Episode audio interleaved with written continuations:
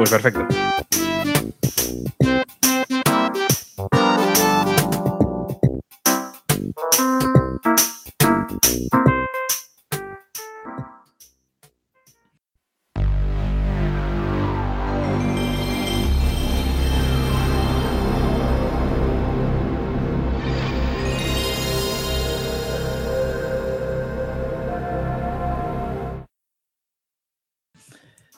Pues hasta ahora en estos programas que hacemos en directo no nos habíamos enfrentado contra otra plataforma, lo habíamos hecho en formato de podcast. Pero hoy vamos a enfrentarnos, y aquí, Antonio, yo tengo un poco de miedo porque nos vamos a enfrentar a una de las plataformas que sería la, sucesora, de hecho sale cuando ya empieza a morir el, MS2, que es la PlayStation 1. Yo no sé si te suena esta, esta consola, era una un poco tapada, ¿no, Antonio?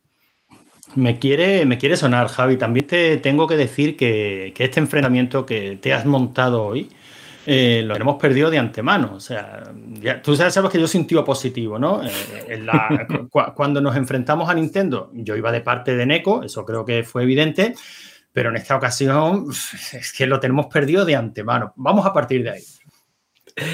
Bueno, es que eh, si nosotros nos confesamos amantes de, Nintendo, también nos tenemos que confesar amantes de, PlayStation, tanto de la 1 como de las siguientes. Y bueno, no somos los únicos. De hecho, nos hemos tenido que traer aquí unos contrincantes que eh, no nos vamos a engañar. La plataforma PlayStation es un poquito más joven que la del MS2, ¿no? Si el 2 salió en el 81, la Play debió salir sobre el 94, 95, diría, ¿no? 95 o así. Y, realmente, eh, claro, ellos tienen una edad acorde con la plataforma, o sea, no son unos eh, carcamales como nosotros, Antonio. Así que nos hemos tenido que traer aquí a, gente joven, a, pues yo qué sé, a la gente que está de moda, ¿no? Los que los petan en las discotecas, que son dos coleguitas del podcast Explorando Videojuegos. Y yo no sé por cuál de los empezar. Empezaré por orden de edad ascendente, ¿vale? Para que os quedéis. Entonces, eh, hola Javi, ¿qué tal? Hola, muy buenas. Pues aquí andamos. Bueno, aquí tenemos al, Benjamín, ¿no? De, la familia, digamos, el que, el, que ve con más ilusión todos los videojuegos, ¿no? Porque todo es nuevo. Pero aquí tenemos también un poquito a alguien más veterano que es Jesús. ¿Qué tal, Jesús? Hola, muy buenas, ¿qué tal? Pues encantado de estar con vosotros, la verdad, porque eh, no os lo vais a creer. Si estoy un poquito apagado hoy es porque he dormido solo cinco horas. Y es que eh, no, me, no me convencía de, jugar al Resident Evil 8 hasta que escuché el podcast que lo recomendabais eh, extensamente y, le he estado dando bastante. Nos pusimos un poco pesados con ese juego, sí. os, tengo que decir, tengo que decir que para mí es un peldaño por debajo del 7, también os tengo que decir. Pero que como se parece tanto al 4. A ver, a pues ver, a ver. Bueno, sí, que primero, antes de hablar, ¿eh? ¿Cómo, cómo, perdón? Que tienes que pasártelo primero y después ya, ya hablamos. Ya me lo he pasado anoche, anoche. ah, ah vale, lo terminaste ayer. ¿Y, sigue, y, sigues pensando que está un poco por debajo del 7? Y tanto, sí, sí, sí, sí. Hostias. El miedo, el miedo que he pasado yo con el 7 no me lo he pasado yo con el 8. Hombre, a ver, eso es cierto. que, te da, ¿eh? O sea, hay partes que. Sí, no, pero ahí, ahí estoy de acuerdo con Javi, porque. O sea, con Javier, no con, no con mi Javi, ¿vale? Eh, esto es, aquí tenemos que poner un Javi llámame, Javi 2 porque llámame, No, no, no, ¿eh? no. Es muy fácil. Yo soy Cal. Vale, perfecto. Ya está, me llamas Cal y pues, así ya, está. Pues estoy, estoy, de acuerdo contigo en que la, la ambientación de, de Resident Evil 7 es un poquito más por el tema de la claustrofobia y tal, y quiera o no quiera en Resident Evil 8 con la campaña de marketing que tuvieron, pues como que el terror se, se fumó un poquito. Pero Javi y yo coincidimos en que el 8 tiene también una ambientación fantástica, hostias. Sí, es verdad que, bueno, eh, mezcla un poquito todos los Resident Evil, o al menos es la, impresión que yo tengo, ¿no? Porque tiene partes de mucho terror, tiene partes que me recuerdan muchísimo a los clásicos, a pesar de ser en primera persona, tiene partes que, que son de terror psicológico total, que eso no lo habíamos visto casi en la saga, y tiene partes de acción, que quizás sea el apartado más negativo que yo veo. Pero de todas formas, eh, a mí me, el 8 me parece completo, o sea, eh, de los más completos y desde luego más completo que el 7 para mí. Para mí y además la campaña de marketing la, enfocaron completamente en Lady Dimitrescu, que bueno, pues ahí quedaron todos los memes que surgieron, pero que si lo hubieran ambientado también en la mansión Beneviento, eh, hubiéramos hablado de, de que ya se hubiese percibió el juego de una forma muy distinta, ¿vale? O sea, que... Vamos a hacer una cosa que es que, claro, yo no quiero decir spoilers, entonces cuando acabe esto, hablamos de Beneviento y os explico eh, un poquito todo. Antonio, perdón, estamos aquí. Bueno, no está de más que estemos hablando de Resident Evil, porque, claro, la plataforma PlayStation ¿vale? es eh, el adalid de, esta saga. Y os vamos a explicar un poquito cuáles son los eh, géneros que vamos a tratar hoy son muchos, entonces lo que vamos a hacer es, un pacto, que es que si no llegamos a todos, vamos a eliminar dos, uno por vuestra parte y uno por la nuestra, pero los géneros son plataformas, rol, estrategia, FPS, deportes, shooter, carreras, lucha, puzzle, es que es un montón, madre mía, aventura, survival, ¿vale? Resident Evil, no sé por qué lo he dicho, y categoría libre. Entonces, eh, vamos a hacer lo siguiente. Pensaros vosotros todas estas, eh, todos estos géneros y descartáis uno si no llegamos a tiempo. Si llegamos a tiempo. Tenemos, lo tenemos claro, ¿eh? ¿Estáis pensando? ya, venimos con la tarea esa. Ya, me lo imagino ya. te, te, has venido arribísima, ¿eh, Javi? O sea, porque ahora había más géneros, ¿no? Eh, si te digo la verdad, del género survival se lo he puesto a aposta, o sea... Sí, sí, sí, sí, sí. Cuando digo que aquí eh, eh, nuestros adversarios vienen a mesa puesta, si es que les estamos regalando las victorias una detrás de otra. Si tenemos en cuenta, como nos decían esta tarde en el grupo de Telegram, que estamos enfrentando a los peores años de la plataforma PC como plataforma de juego, con el gran lanzamiento de Sony, pues no sé, la cosa va a estar complicada. Esta tarde, no, esta tarde no, esta mañana lo decíamos además, sí. Eh, no sé si era Han Lolo y tal, que también lo estaba comentando, lo de que el PC en aquella época era, era, era un horror, claro, utilizar siempre la tarjeta gráfica, la CPU, etcétera. Pero es que aparte de eso, eh, tenemos que el 2 se está hundiendo, no, no, hay una, bueno, está Windows, ¿no? La gente se supone que, que está programando para las DirectX y tal. Pero es que además la Play era una plataforma que tú ponías un CD brinco grabado y eso funcionaba y, no tenías que hacer nada, ni configurar disquetes de arranque, ni memoria, ni, nada, con mucho tener la tarjeta eh, para salvar la memory card y poco más. Lo teníamos muy fácil en aquella época, ¿eh? O sea, con la Play 1, en general con las consolas, la verdad es que, bueno, la forma de jugar es súper simple y súper fácil, ¿eh? Bueno, bueno, ya veremos, ya veremos a ver qué, sale de todo esto y ya, hablaremos, ya hablaremos. A ver, ¿qué género quitamos de, los que tenemos aquí de momento? Pues el puzzle. O sea, el de puzzle que en PlayStation 1 tampoco destacaban demasiado los juegos, la verdad. Estamos perdidos, Antonio. Hombre, yo, no, te creas. que, les acabamos de hacer un headshot sin darnos cuenta, Javi. yo, esperaba que nos íbamos a tener que enfrentar al Puzzle Fighter, que, es lo mejor que traía la PlayStation Mini. ya ves. Exacto. Eh, ya lo vamos adelantando, sí. O al Super Tetris. Oye, juegazos, ¿eh? O sea, fuera tontería. Díselo tú, Javi, que a mí me da la risa. Sí, sí. no, es que, bueno, no tenemos mucha experiencia en estos juegos de, puzzles de PlayStation 1, pero bueno, si fuera de, Game Boy lo tendríamos un poquito más fácil, ¿no? Con el Tetris original, pero eh, con estos de, aquí tampoco tenemos mucha experiencia, entonces, bueno, pues nosotros elegimos puzzle. Que si hay que hablar, entonces, se habla, ¿eh? Se habla de puzzle, pero. ya veremos si llegamos. Bueno, Antonio, entonces, ¿quitamos el survival ya o qué hacemos? Ay, qué malo. me, parecería, feo, Javi, sobre todo pues a mí me encantaría saber qué Survival había para M2. Oh, alucinarás. Alucinarás. Hay que, dejarlo, ¿eh? claro, no, no, el padre del Resident Evil. O sea que sí, sí, hay que, hay que dejarlo, Javier Survivor. Hay que dejarlo. Al fin y al cabo, esto es una excusa para hablar de juegos. O sea, aquí no se trata de verdad de ganar. Mira, yo no sé, no sé si vosotros conoceréis. tenemos una serie de, en, nuestro, en nuestro podcast tenemos, cada programa prácticamente es una sección distinta y tenemos una sección que a Javi y a mí nos gusta mucho que se llama Duelost, ¿vale? Que es una batalla normalmente entre él y yo sobre bandas sonoras de videojuegos, ¿vale? Ahí es cuando, saca, cuando sacamos nuestra, nuestro afán de matarnos mutuamente y nos ponemos bandas sonoras de videojuegos que en principio no, sabe, no conocemos y tenemos que adivinarla, ¿vale?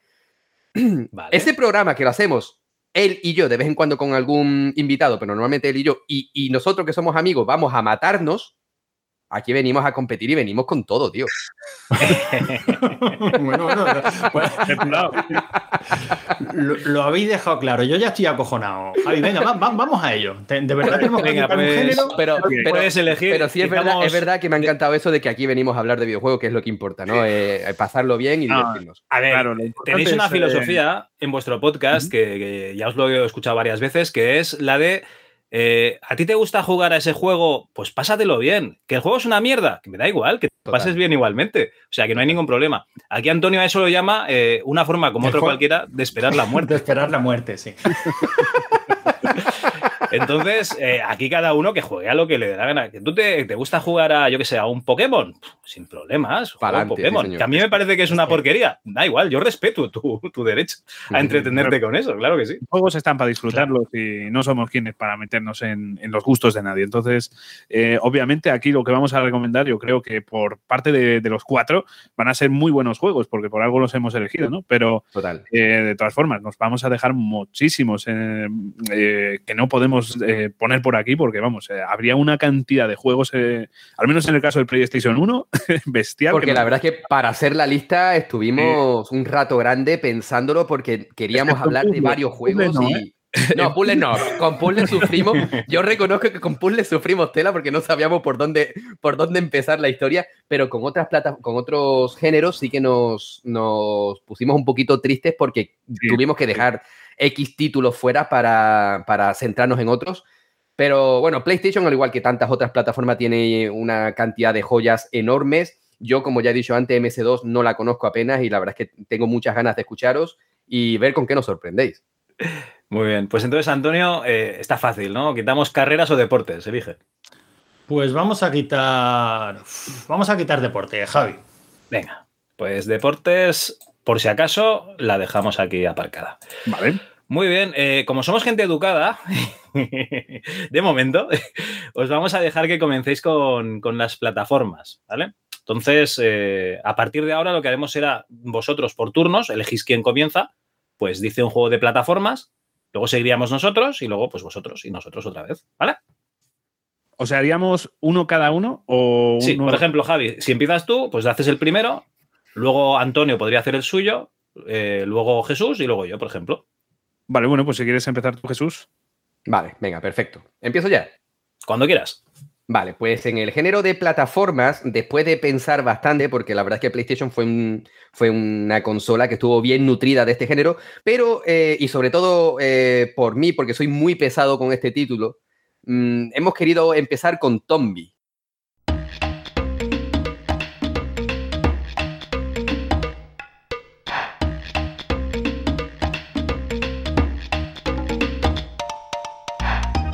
¿Por qué? Porque este primer, este primer Tombi, ¿vale? Hubo un,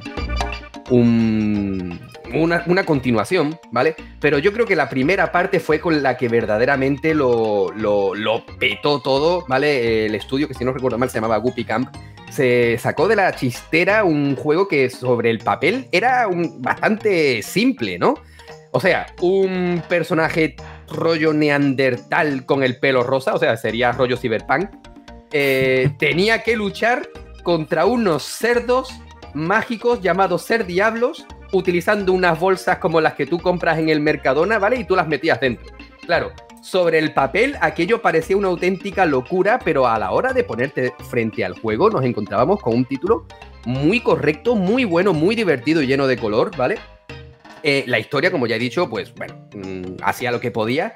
Pero a mí lo que más me gustaba de este juego era que estaba lleno de tareas, llena de lo que ahora conocemos popularmente como misiones secundarias, que actualmente son en su mayoría misiones de recadero y ve del punto A al punto B, vuelve y si, si acaso hazte algo nuevo por el camino. Aquí no, aquí cada, cada misión era, era distinta y y bueno, y aparte esta, eh, eh, esta canción de fondo, eh, es que me, encanta, me, encanta y sobre todo la, la primera canción del juego, cuando tú ya comienzas el juego.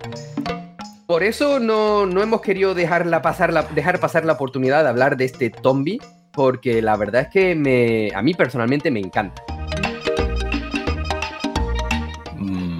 Vale, bien. Muy, no sé, estoy viendo aquí capturas. Yo creo que al Tommy no le, no le di, aunque lo conocía.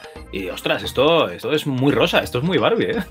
Es muy Barbie, Pero, pero, pero también está lleno de, momentos en los que tú dices, tío, ¿y ahora qué cojones tengo que hacer? Porque claro, tú hablabas con un personaje y te decía, oye, eh, tienes que, por ejemplo, una, una misión eh, que, tenías que encontrar unas plantas para curar a un, a un, perro, ¿vale? Muy bien. ¿Y ahora qué? Claro, eh, estamos viviendo la época en la que, bueno, pues Internet prácticamente no existía, te tenías que centrar en las guías que tú tenías en revistas y tal.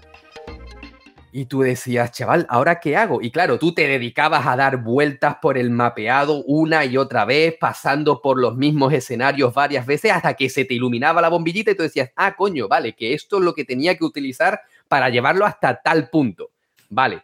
Luego en la segunda entrega es verdad que mejoraron la mecánica, pero para mí perdió bastante el factor, el factor gráficos porque ya fueron a una ambientación totalmente en, en 3D y, para mí perdió su esencia. Por eso yo me, quedo totalmente con el primer Tombi. Yo, eh, entonces no lo habéis jugado, ¿no? A mí me suena, me suena haber echado alguna partidilla, en, eh, pero, pero desde luego no en la época, ¿no? En esas que te pones a, revisar con, estas colecciones, ¿no? De ROMs que hay para emuladores tipo Bob y te pones a, revisar y sí me suena haber echado alguna partidilla y, me suena haberme parado a jugarlo porque gráficamente, por lo menos en una primera impresión, me recordaba mucho al Donkey Kong Country. Claro, aquí no es pre-renderizado, aquí supongo que los fondos pues son todos en 3D y los personajes sí serán sprint, eh, sprite, ¿no? Pero, pero, la verdad es que muy curioso, o sea, muy curioso de gráficamente resulta, a mí me, por lo menos me resulta muy atractivo. Es el juego que yo le pondría a mi niña para que se echara una partilla, porque estoy seguro que le, que le molaría, estéticamente le molaría. Bueno, a ver, yo creo que con Tombi en esa época eh, podemos encontrarnos eh, lo que pasó hace pocos años con el Insane Trilogy de Crash Bandicoot, ¿no? Que yo recuerdo a un montón de gente decir, joder, qué ganas de que salga el Crash Bandicoot. Y claro, cuando tú te lo ponías era el Dark Souls de, lo, de las plataformas, porque tú decías, yo esto no recuerdo que fuera así, chaval. O, o, por aquel entonces yo era un pro player y ahora mismo soy un, un, un noob, ¿no? Pero, pero Tombi a ver, no te voy a decir que sea difícil porque no es especialmente difícil, puede jugarlo, sí, pues un, niño, una niña, por supuesto que pueden jugarlo, pero yo lo recuerdo en su época complicadillo hasta un punto de yo decir, vale, voy a, voy a pausarla y me, voy a ir a jugar con el balón afuera porque por eso de quitarme ansiedad, ¿sabes? que si no voy a reventar la tele con el mando, ¿no? y porque entonces las teles eran de, tu, eran de tubo, ¿eh? que es complicadete, vamos. Eh, sí, a ver, no, es, no es, como ya os he dicho, no es un Demon Souls, pero, pero cuidado, cuidado porque no es especialmente sencillo. Aún así, es muy satisfactorio, está lleno de, pues bueno, de, momentos que son, a ver, no es un charter, ¿vale? Para que, para que me entendáis, no es que esté lleno de momentos memorables que vamos a, recordar hasta el punto de que Tom Holland haga una película, ¿vale? Pero, pero está muy, muy bien. Y yo siempre lo voy a recomendar y en nuestro programa siempre lo recomiendo, siempre que tengo una mínima oportunidad. Muy bien, muy bien. Es un juego además de 1996. Sí, por ahí. No, no, no, para, para. 1998. Que esto va muy bien porque, claro, eh, ¿cómo os lo diría? Nosotros teníamos el MS2 que en el 95 ya salió Windows 95. Eh, Microsoft hacía tanto MS2 como, como, Windows y dijo, le vamos a pegar la patada a esta, al, al 2 y vamos a seguir con Windows. Pero, pero recordemos que Windows pues realmente lo que corre es sobre el MS2 7.0. Entonces, aquí vamos a hacer un poquito de trampa, que es que vamos a coger algunos juegos que no son de 2, que son de Windows, pero son de eh, antes o hasta 1999. Nos hemos restringido. O sea, vosotros os dijimos hasta 2004, 2005. ¿Cómo? Perdona, Javi. que no te preocupes, tú adelante, que mientras sea más o menos justo, y esto me parece totalmente justo. Así que adelante con estos juegos de Windows. Sí, sí, nos hemos restringido porque yo he cogido esto. Eh, a ver, Silent Hill del 99, pues de ahí para atrás, directamente. vale, pues eh, si te parece bien, Antonio, empezaría yo. Venga. Vale, que, como es la trampa, ya la explico y así ya, ya sigo por aquí. Bueno, pues hay un juego que salió tanto para PlayStation como para PC, es un videojuego realizado por un tío grande de esto de las plataformas, que es Eric Chahi.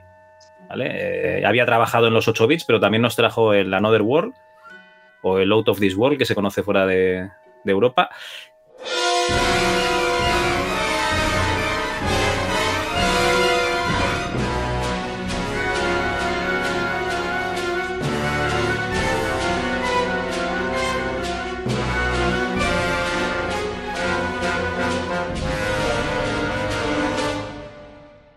Es el Heart of Darkness, que seguramente os sonará porque también tiene, tiene versión para Play. juegazo. Entonces, ¿qué es lo que pasa? Que aquí tenemos un, chavalín que parece ser que es un poco empollón. Es un chaval que unos eh, bichos que vienen del espacio le aducen a, su perro. Y, el chaval este, pues en la clase de ciencias debe sacar todo excelentes porque se había fabricado una nave espacial, además de, de unas armas láser y tal. Y el tío pues se va a rescatar al perro y aparece en, un planeta habitado por estas extrañas criaturas oscuras que tiene que ir eliminando y cada pantalla es un plataformas, ¿no? Pero que en realidad cada pantalla es, eh, tiene una manera o unas maneras de solución diferentes y tienes que ir avanzando en la historia pues para eso, para encontrarte con, tu mascota. Entonces, eh, yo tenía otro escogido para dos, pero, pero yo creo que, que Rick tenía que salir aquí, ya que no, no vamos a coger a lo mejor algunos de los primeros juegos. Y hay que recordar que estos grandes diseñadores de, juegos de, dos, de nuestra época, digamos, de, cuando empezamos con los PCs, pues siguieron haciendo juegos y que realmente estaban ahí en, producciones posteriores. Así que para mí este juego, ya os digo, yo no soy especialmente bueno en juegos de plataformas. Cuando tú has dicho el Tombi es difícil, yo es que no recuerdo ningún juego de plataformas especialmente fácil. Yo eh, era malo hasta jugando al de los pitufos. O sea, a mí me pones el, el, el Smurf, me pones el Castle of Illusion y, yo digo, pero ¿qué, mierda es esto? ¿Por qué no puedo avanzar? Soy muy malo. Entonces este Heart of Darkness, al menos si ibas memorizando lo que tenías que hacer, pues siempre podías, eh, yo qué sé, eh, repetir la pantalla hasta que, hasta que lo ibas pasando. Entonces le tengo mucho cariño, además es del 98 también, lo empecé a jugar en casa de, mi novia, en su ordenador, así que, le tengo mucho cariño porque, porque a veces jugaba con ella y tal, le echaba bronca, no hombre, que tienes que agachar y tal. Y ella, que me dejes tranquila. y seguía jugando, en fin, eh, cosas de, jugar en pareja. Y, nada, este es el primer juego, ya os digo, con un poquito de trampa. Estaría en este Windows 95-98. Pues eh, voy a ir yo ahora con plataformas que, bueno, cambió muchísimo la, dinámica y de hecho, pues quiso ser muchísimo más mm, veloz, no al estilo Sonic, sino de hacer que no pares, que tú haciendo plataformas no pares ni un segundo, y es Crash Bandicoot.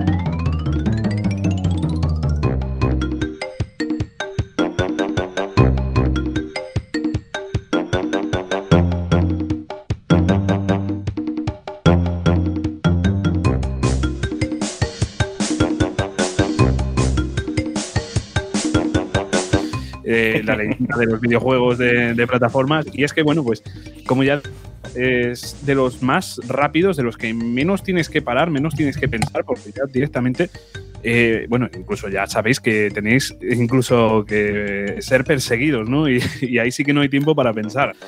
Pero no sé, me parece que mm, Crash Bandicoot supo hacer las cosas muy bien en su día y de verdad creo que tanta es su importancia que a día de hoy pues seguimos hablando de, esta saga y seguimos hablando de, este personaje y hace nada pues tuvimos incluso una nueva entrega, ¿no?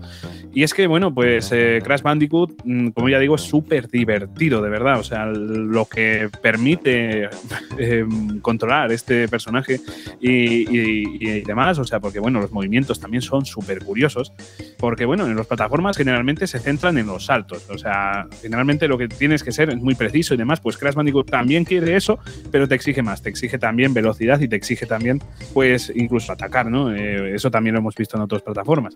Pero bueno, eh, realmente curioso, un personaje también maravilloso, magnífico, un personaje muy carismático, una historia, bueno, pues que tampoco es nada del otro mundo, pero dentro de las plataformas eh, no suele haber muy buenas historias, no suele, ¿vale? Porque hay ejemplos buenísimos de, historias increíbles.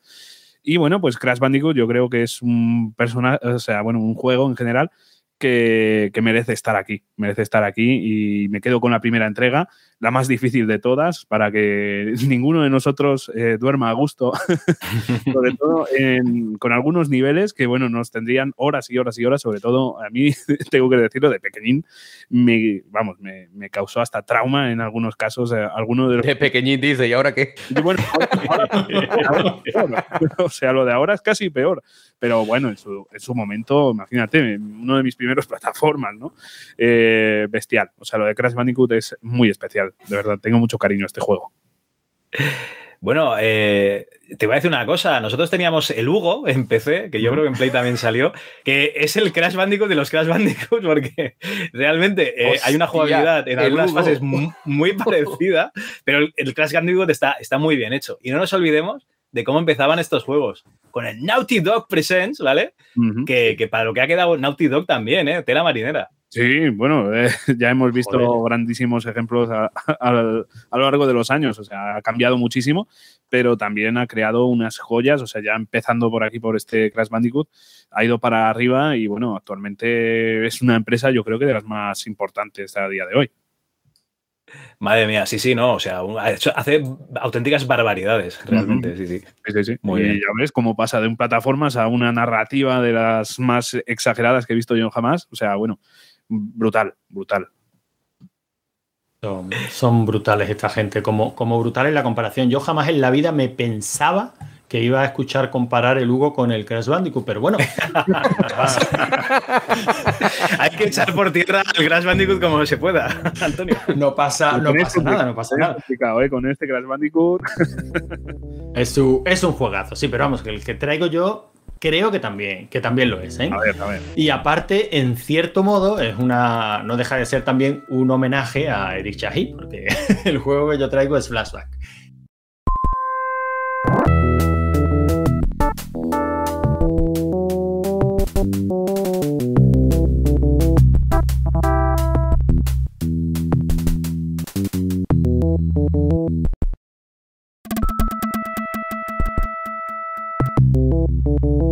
Que nada tiene que ver, pero que mucha gente lo conoce casi como, como la segunda parte ¿no? de Another World.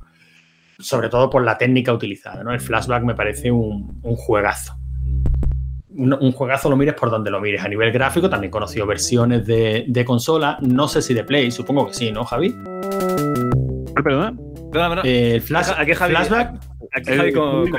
Yo sí lo conozco. Bueno, eh, me, valen cualquiera de los dos Javi porque entiendo que los dos están capacitados para responder. El flashback salió también para Play 1. Pues entiendo, entiendo que sí, pero oye, salimos de dudas porque yo creo que salió hasta, hasta en Game Boy. Sí, sí, sí. Bueno, yo lo, conozco la versión de Mega Drive, que fue un pedazo de oh, versión, la de Super oh. Nintendo. No salió en PlayStation, pero salió en las plataformas ganadoras. Salió en 3DO, salió en CDI, salió en Dreamcast y salió en Jaguar, ¿vale? Sí, sí. en, las triunfadoras de la generación, ¿no, Javi? Sí, sí, o sea, está ahí en todas las buenas plataformas, pero en Oye, pero no. incluso en PlayStation 4 y Xbox One, ¿eh? o sea que tampoco ah, es en el futuro, ¿vale? Es un port, pero bueno, aún así lo podemos ver incluso en Switch, o sea que bueno. Sí, sí, sí, es que, es, que es un juego. Vamos saliendo en ganadora. es que es un juegazo muy, muy recordado, un juegazo que todavía se puede disfrutar muchísimo a día, a día de hoy. No sé si conocéis la historia, eres un tío, un científico, un investigador, que ha descubierto que los extraterrestres viven entre nosotros. A mí cualquier cosa que haga alusión a una peli de Carpenter ya me tiene ganado, ¿no? Eh, eh, que los extraterrestres los tenemos entre nosotros y en, altas, en, altos puestos de la sociedad, ¿no?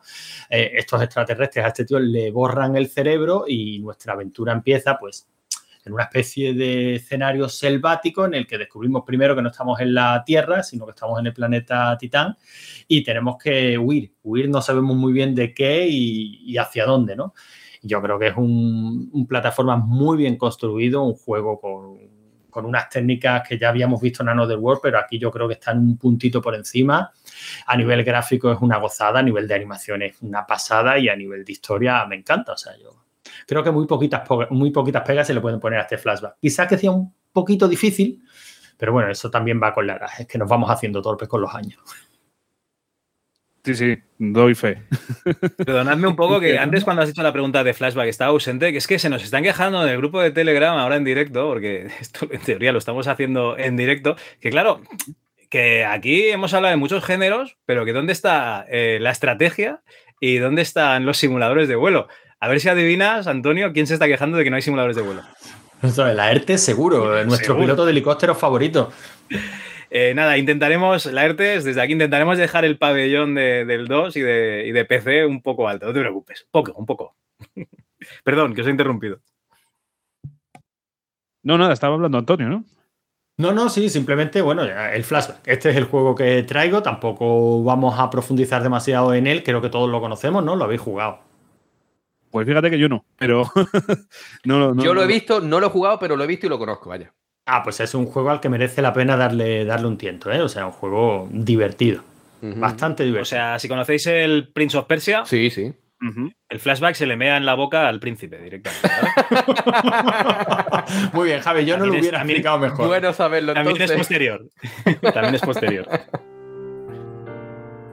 Vale, bueno, ahora creo que vuelve a tocarme a mí, si no, si no estoy equivocado. Y vamos a pasar al, género de rol, ¿vale? RPG. Eh, quien conozca nuestro podcast sabrá que somos grandes amantes, defensores y pelotas de Final Fantasy VIII en, sus diferentes versiones. Eso no es rol, ¿no? Eso sí, RPG.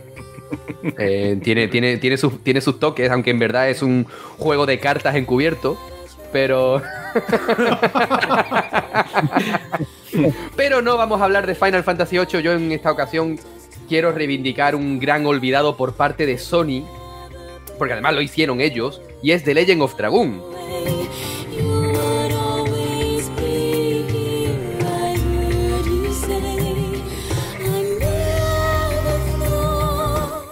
Título que yo no sé si conoceréis.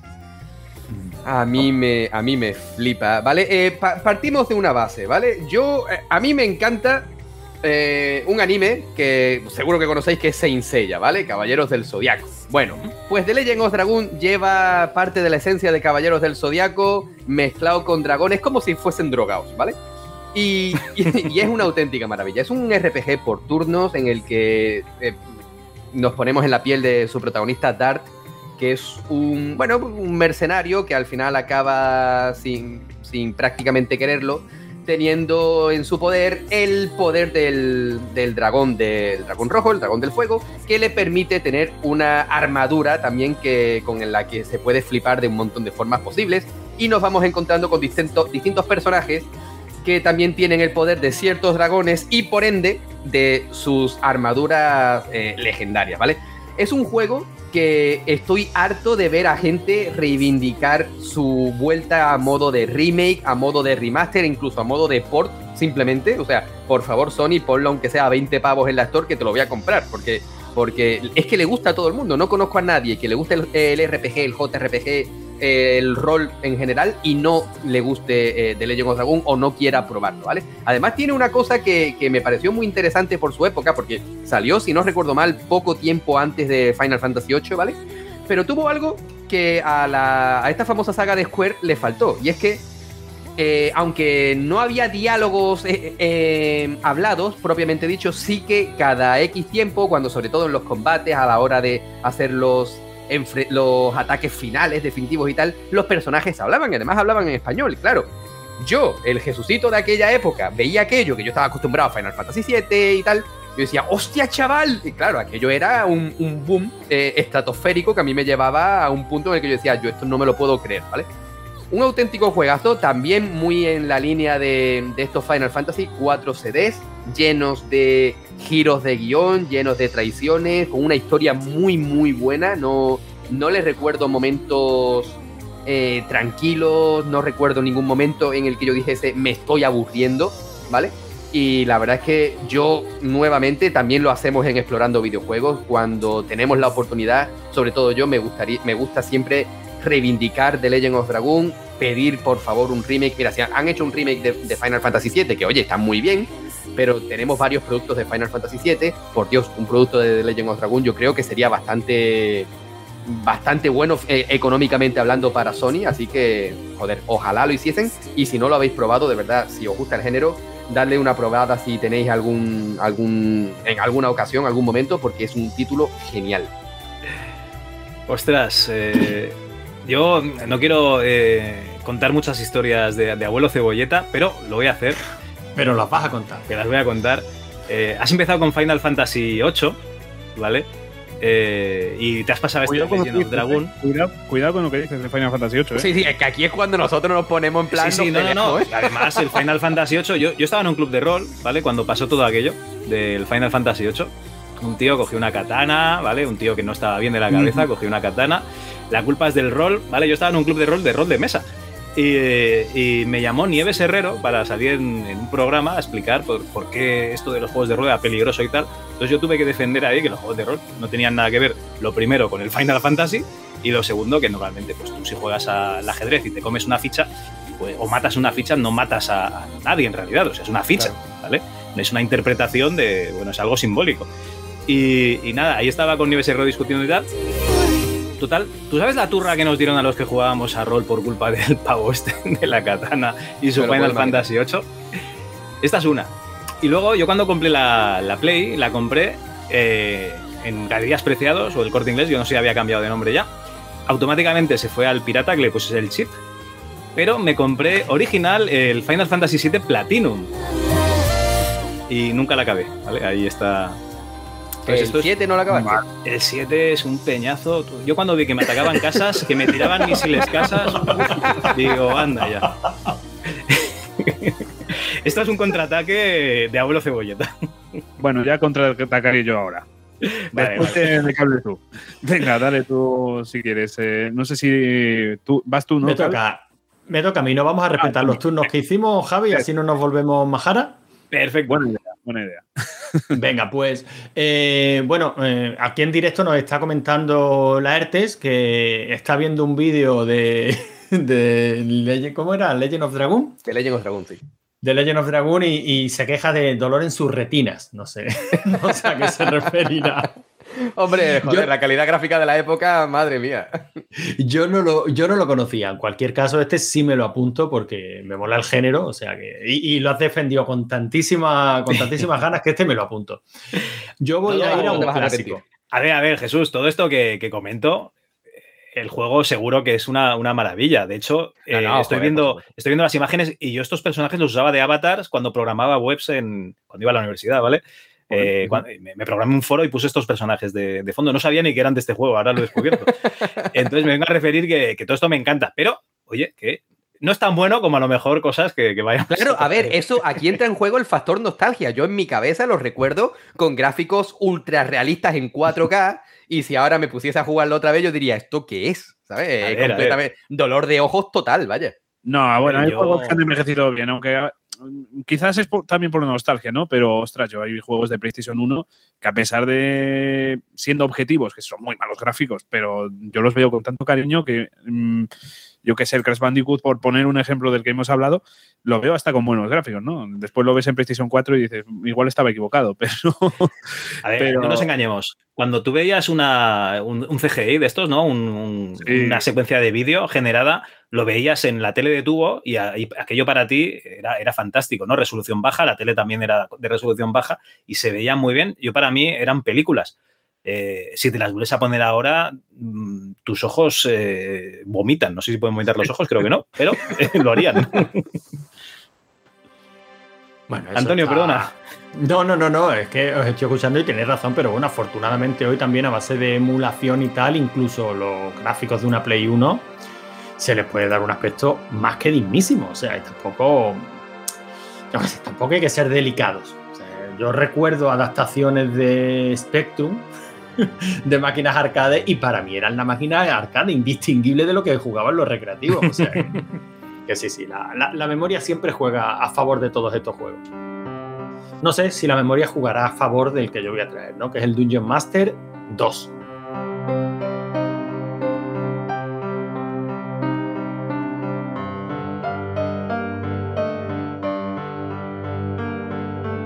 Esto sí que es un juego de rol para ordenador clásico. Eh, primera persona, movimiento por bloques, eh, de libretita en mano ir haciéndote tu, mapa, completísimo, eh, profundísimo, tienes que echarle una cantidad de horas brutal, llevar a tu equipo de... A tu, a tu party, ¿no? Tu, tu equipo de aventureros, eh, innovaba sobre el Dungeon Master clásico, sobre el original, en el hecho de que tenías una gran parte de la aventura ya en superficie, no, no, solo, no solo de mazmorreo, sino que tenías que moverte por, por la aldea antes de meterte, en las mazmorras, de, comprar, investigar. En fin, si te gusta el rol clásico de ordenador, este es un juego obligatorio, por lo menos de probar. Yo ya no digo si pasárselo o no, porque hombre, son juegos durillos, son juegos largos y son juegos que, aunque este creo que ya incluía el automapa, eh, pero los roleros clásicos, los roleros de pro, el automapa ni lo utilizaban. Eh, libreta de cuadritos, bolígrafo y paciencia. Pero vamos, un, juegazo, con, unos gráficos muy dignos, un, sonido cojonudo. me parece un juego que incluso a día de hoy, si te gusta el género y te gusta el estilo, porque es verdad que el género casi evolucionó por otros derroteros, eh, este hay que probarlo sí o sí. Este juego es el. Eh, ¿cómo, se, dice? El, Uy, el Demon Souls, no, el. Dark Souls. El Dark Souls, de, los sellos de Beholder. O sea, e, este juego es jodido que te cagas. Yo nunca he entrado en la, en, la mazmorra. A mí me mataban en los jardines estos que hay antes de entrar. Y gráficamente lo recuerdo precioso, claro. Sí, sí, era muy bonito. Pero claro, eran pantallas, prácticamente pantallas estáticas, claro. El movimiento por bloques es lo que tiene. Sí, sí. No, no, un, juego espectacular de, rol que no es por turnos, ¿no? Y no es japonés. Muy bien, muy bien. Así me gusta, Antonio. No, hombre, esto es un juego de rol mm, clásico. O sea, eh, como tienen que ser los juegos de rol, Javi. Sin pelos de colores.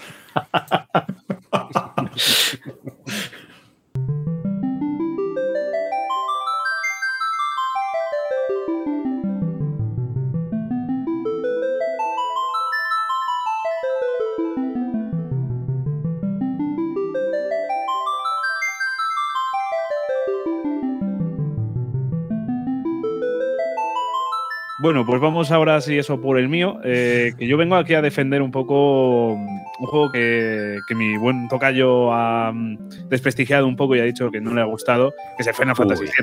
Yo vengo aquí a hablar de este, primero por la importancia que tuvo, porque no iréis a negar eh, la gran importancia y la gran suma que ha sido al mundo de los videojuegos, sobre todo por aquí, en España, por poner un ejemplo, ¿no? O sea, la importancia que ha tenido a dar a conocer este género, la importancia que ha tenido a nivel de usuarios, a nivel de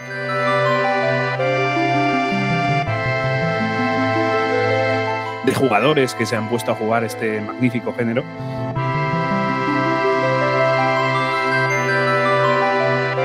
Y bueno, pues yo vengo aquí a hablar de una leyenda viva, que es el Final Fantasy VII, y está más viva que nunca porque ya tenemos hasta, eh, yo que sé, qué año, o sea, dejaremos de hablar de Final Fantasy VII y su recopilación de remakes, ¿no? O sea, porque de un juego sacar mínimo dos, mínimo, pues eh, madre mía, me parece una locura. Pero bueno, eh, yendo al Final Fantasy VII original, ¿por qué lo pongo por aquí?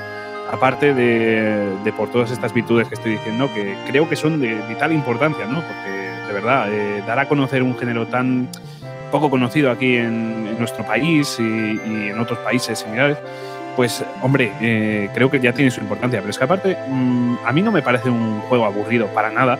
Es verdad que hay juegos de la saga que a mí me parecen un poquito mejores jugablemente. O sea, si nos ponemos a analizar el, tipo de juego, mm, me hubiese quedado de esta saga en PlayStation 1 con el 9, sinceramente. Creo que es el de por jugabilidad. Estoy contigo. Eh, Estoy contigo. Pero, y por cariño, yo me quedaría con el Final Fantasy VIII, porque ya, ya lo hemos comentado aquí, es nuestro juego prácticamente favorito de la PlayStation 1 y aún así no lo hemos puesto porque queremos ganar. ¿eh? O sea, a reivindicar también de Legend of Dragon, pero yo vengo aquí a ganar y, tengo que hablar de Final Fantasy VII y demostrar lo bueno que es. Y es que, bueno, es el primer juego de, la saga en 3D, que eso también es importante. Eso, bueno, hemos pasado de, de los píxeles de Final Fantasy VI eh, a este 3D, que bueno, no es el mejor 3D. Después ya con el Final Fantasy VIII se mejoró muchísimo y este del 7, pues eh, es un poco malo, en especial cuando andas por, por libre, ¿no? Con, con unos gráficos muy característicos, muy, muy distintos, muy poco realistas, pero después en el combate ya era flipante. O sea, eso en su día era lo que es el combate, a mí me parece que era espectacular. Y bueno, pues en general la jugabilidad a mí me parece muy buena, muy pulida eh, y, la historia, sinceramente, tan buena que bueno, que el día de hoy seguimos eh, hablando de su historia y se puede aplicar incluso a dilemas actuales, ¿no? Como el medio ambiente y demás. Entonces, bueno, yo creo que Final Fantasy VII merece muchísimo eh, todo el cariño que se ha ganado y hay mucha gente, incluido yo también, creo que está un poco sobrevalorado pero creo que realmente mm, si se habla tanto de él y se, habla tan bien es por algo y es porque es un juegazo y una verdadera leyenda de los videojuegos. Hostia, Antonio, estos han venido aquí a ganar, ¿eh? Bueno, es que poco, poco se puede decir. O sea, es que muchas eh, cuando se habla del Final Fantasy VII y se dice sobrevalorado, eh, yo siempre pienso en la poca capacidad muchas veces que tenemos de contextualizar. La cantidad de consolas que, se vendieron eh, con, este Final Fantasy VII, es que... Claro, es que a toro pasado todos somos manolete. Pongan a decir que luego vinieron Final Fantasy mejores que, eh, y a buscarle los fallos que obviamente tenía como tiene cualquier producto, ¿no? Pero joder, en la época el Final Fantasy VII era el juego. O sea, le, descubrió los juegos de rol a muchísima gente que no sabían que eso existía. Les, descubrió incluso la estética japonesa y ese estilo de juego, esa forma de hacerlos aquí. O sea, era una auténtica pasada. De hecho, Final Fantasy siempre ha tenido esa, ese honor de, haber sido el introductor, entre comillas, del JRPG eh, a lo largo de todo el mundo, ¿vale? De hecho, Final Fantasy, su sexta entrega eh, a Occidente vino como Final Fantasy 3, o sea, se perdieron unos cuantos por el camino hasta que gracias a Final Fantasy 7 se popularizó y ya se, se puso como estándar que había otros tantos entre el 2 y ese supuesto 3, ¿no? Eh, Final Fantasy es. Final Fantasy VII es tan popular a día de hoy precisamente por eso que señala Javi. Eh, gracias a él, muchos de nosotros, yo me incluyo, conocimos este género que hasta entonces apenas lo había tocado y, he llegado hasta, hasta esta época en la que nunca me imaginé que un título que jugué en el noventa y tantos, en pleno 2022, seguiría dándole tanta caña. No, y además eh, es que eh, la saga es, muy antigua. Yo, recuerdo que el primer eh, Final Fantasy que jugué fue el Mystic Quest en la Super Nintendo y ni, ni siquiera sabía que era el Final Fantasy. y, debe ser de los primeros que jugué. Luego a lo mejor el Knights of Shentar, ¿no? Que ya era un, un, Dragon Quest, no, un Dragon... Dragon Warrior. En fin, sí, una, una saga muy longeva. También os he de decir que eso de que lleves a los amigos en la mochila, pues no, no, no sé, no me acaba de convencer.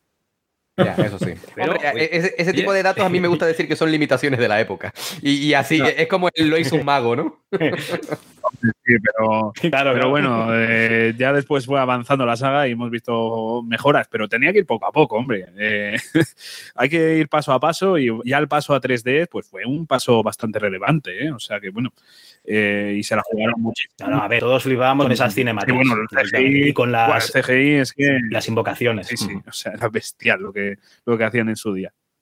Y a día de hoy. Ponte ahí las escenas de Tifa ¿vale? Los CGI de FIFA hoy en día y también de llorar Dirás, oh no, mis recuerdos bonitos.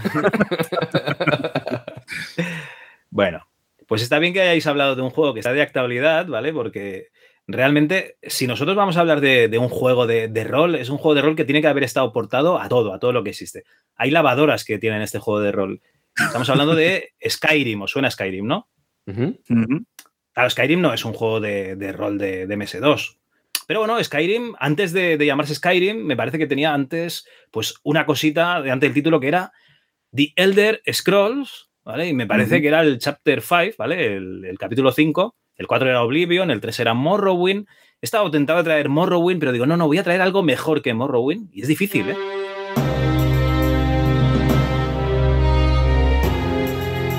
Os voy a traer Daggerfall.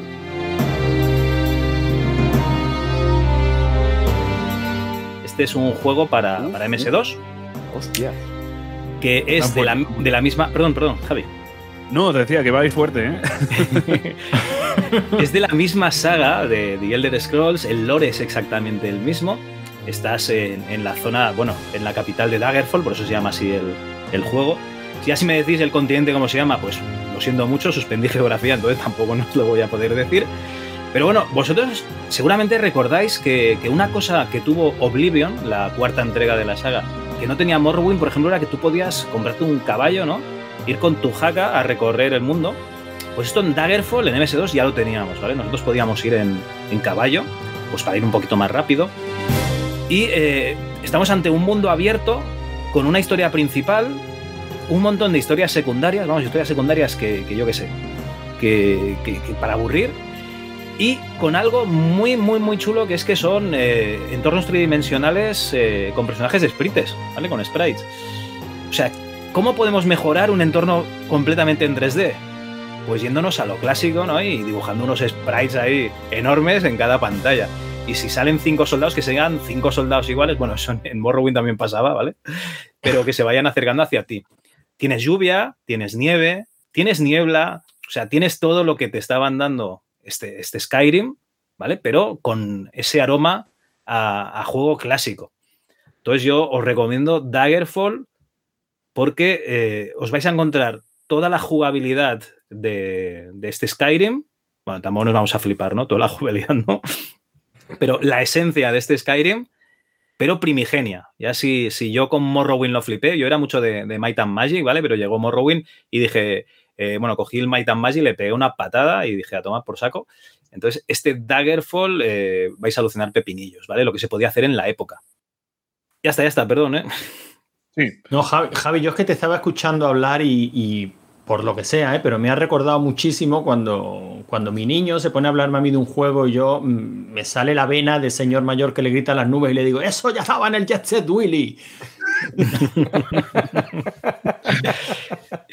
Sí, sí, no, además he traído el capítulo 2, ¿eh? que antes del Daggerfall teníamos, teníamos otro, que ahora no recuerdo cómo se llama. Eh, ostras, ¿cómo se llamaba? bueno, no me acuerdo. Eh, de la casa Bethesda, por cierto, que no lo he comentado, ¿vale? Una casa también muy de actualidad, o sea que todo, todo está ligado con, los juegos que hay hoy en día. Y, y, realmente, sí, ya existía antes, pero no estaba, no se movía tan bien. Ya existía, pero no se movía tan bien. Antonio, ¿estás poniendo música o algo? No, no, nada, nada. Ah, vale, vale. Entonces pasamos de género. Eh, hemos acabado. Hombre, claro, sí, sí, sí, ya estamos con este.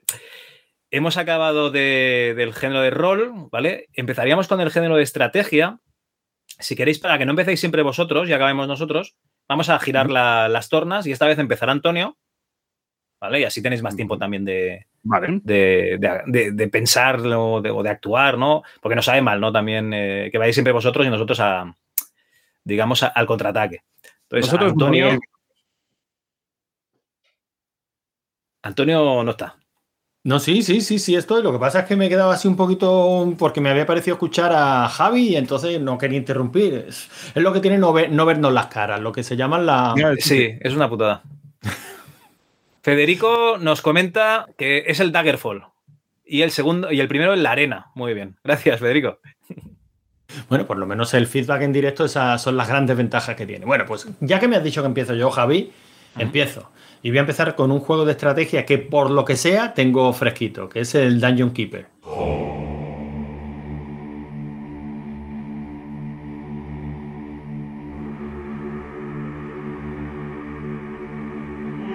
Hoy va, hoy va la cosa de mazmorras.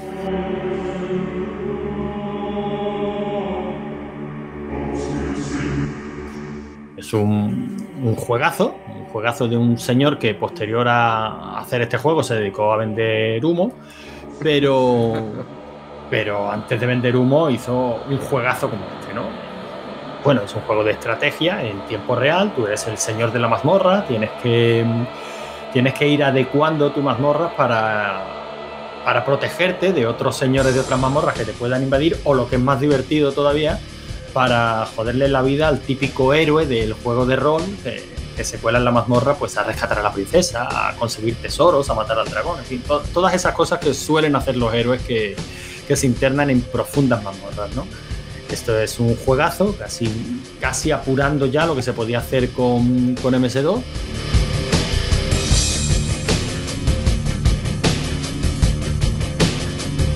Y, bueno, lo comentamos en el último, en el último mes de los clubs, Javi, por eso lo tenía fresquito, pero, pero yo creo que todo lo que dijimos en ese programa pues, es válido para traerlo a competir directamente como una máquina como PlayStation, ¿no? un juego que a fecha de hoy sigue siendo igualmente divertido.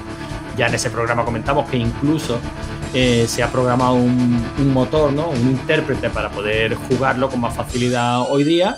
Un juego que se sigue vendiendo en Go que tuvo una segunda parte que a mí me gustó, me gustó bastante menos y que estaba repletito de detalles originalísimos. Lo que más mola es que tú eres el malo, por supuesto, pero luego tenía un montón de detalles curiosísimos como que te pudieras meter o poseer a cualquiera de tus criaturas, ¿no? Adaptándose la vista a una primera persona de, de la criatura que eres en ese momento, ¿no? Con lo cual te, o te podías ir arrastrando, o podías ir volando, o podías ir haciendo mil, diabluras. El juego es muy profundo, mucho más de lo que puede parecer a, a simple vista. Y bueno, todos los esquemas de un juego de estrategia, tienes que ir recopilando tu oro, consiguiendo mm, hacer tu, tu sala del tesoro, tus salas para que entrenen tus criaturas, tener en cuenta las animadversidades que hay entre las criaturas para que no se maten entre ellos. En fin, un juego profundísimo del que ya hablamos hace, hace poquito tiempo, así que no, no me voy a repetir. Y que, y que, bueno, yo creo que esto es un, un juego ganador. O sea, contra esto no se puede oponer absolutamente nada. Bueno, bueno, vamos a ver. Bueno, hay que intentarlo. A ver, yo, yo conozco el juego y la verdad es que estoy muy de acuerdo contigo. Me, a mí me encantó. No lo jugué tanto como, como me hubiese gustado en la época, porque yo en aquella época no estaba tan centrado en la estrategia, pero sí que lo que jugué me gustó y aparte tengo a muchos amigos que les encanta Dungeon Keeper. Mi mujer, por ejemplo, le encantaba Dungeon Keeper, ella me lo ha dicho mil millones de veces. Y... Ah, pues cuidadito, cuidadito con lo que dices, ¿eh? O sea, si le encanta a tu mujer. Ya veis, no, no la saco. Ya. No vas a intentar echar por tierra un juego que le gusta a tu mujer, Jesús. Eh, lo pienso echar por tierra y además de la mejor forma posible, porque me veo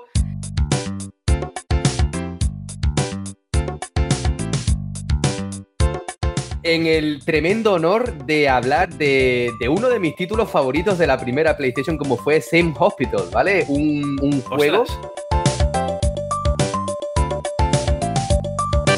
Un juego que, que a día de hoy su fama todavía perdura, aunque desafortunadamente ese sucesor espiritual que, que ronda nuestra época ahora mismo, que es Two Point Hospital, aunque es muy bueno, ¿vale? Para mí no llega al, al punto en el que al que llegó este primer Zen Hospital porque primeramente fue lo, lo, para mí lo inaudito, ¿no? O sea, un juego de estrategia en el que te, te tenías que crear un hospital, ¿vale? Que sobre que la premisa pues es seria, es, vale, ok, vale, eh, porque salió en el 97, yo en el 97 ya tenía la suficiente eh, madurez, por llamarlo de alguna forma, para decir, el, un hospital es un tema serio, esto tiene que tratarse de una forma eh, lo más correcta posible. Y de repente te encuentras con secciones, con departamentos, con alas, tales como inflatoterapia. O sea, yo la voz de... de de joder, ¿cómo se dice? A, través de los altavoces de, de, esa chica que te decía, eh, doctor tal, acuda a inflatoterapia, por favor. A mí eso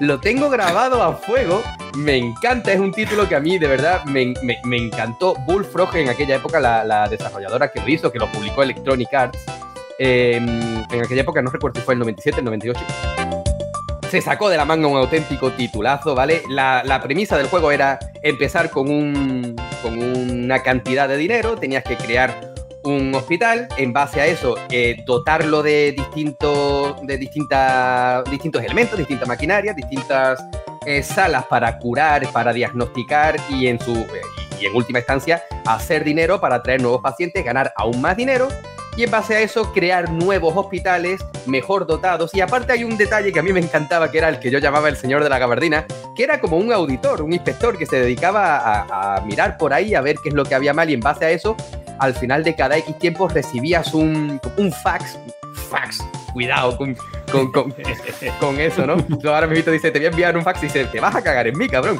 ¿sabes? Y, y, y, te decía los resultados de lo que habías conseguido. Y aparte es que era un título muy, muy completo, porque si tenías un paciente que estaba enfermo del estómago, ese paciente te iba a vomitar. Por lo tanto, tenías que poner a alguien, un, un bedel, un conserje, a, a ocuparse de la limpieza también.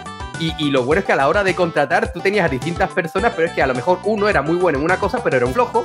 Otro eh, tenía mucha energía, pero no valía como médico. Y en base a eso, pues tú te hacías una plantilla de lo más alocada. Y de verdad que, en serio, para mí, eh, Sim Hospital, eh, mira que he estado a punto de poner Sim Park World porque a mí eh, también me encantaba en su época. Pero he preferido poner este Sim Hospital porque, porque de verdad es un, es un juego que yo creo que todo aquel que que haya vivido la época o incluso a día de hoy tiene que probar, primero por lo disparatado que es, lo divertido y lo buen juego para la época en la que salió.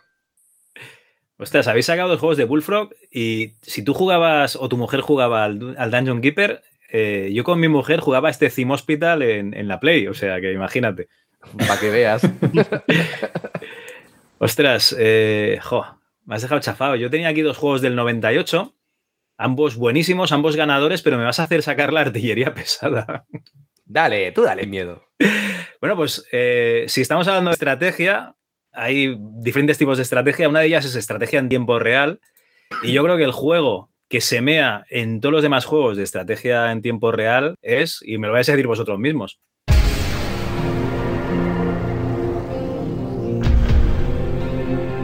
Eh, como, no, como no sea Command Conquer.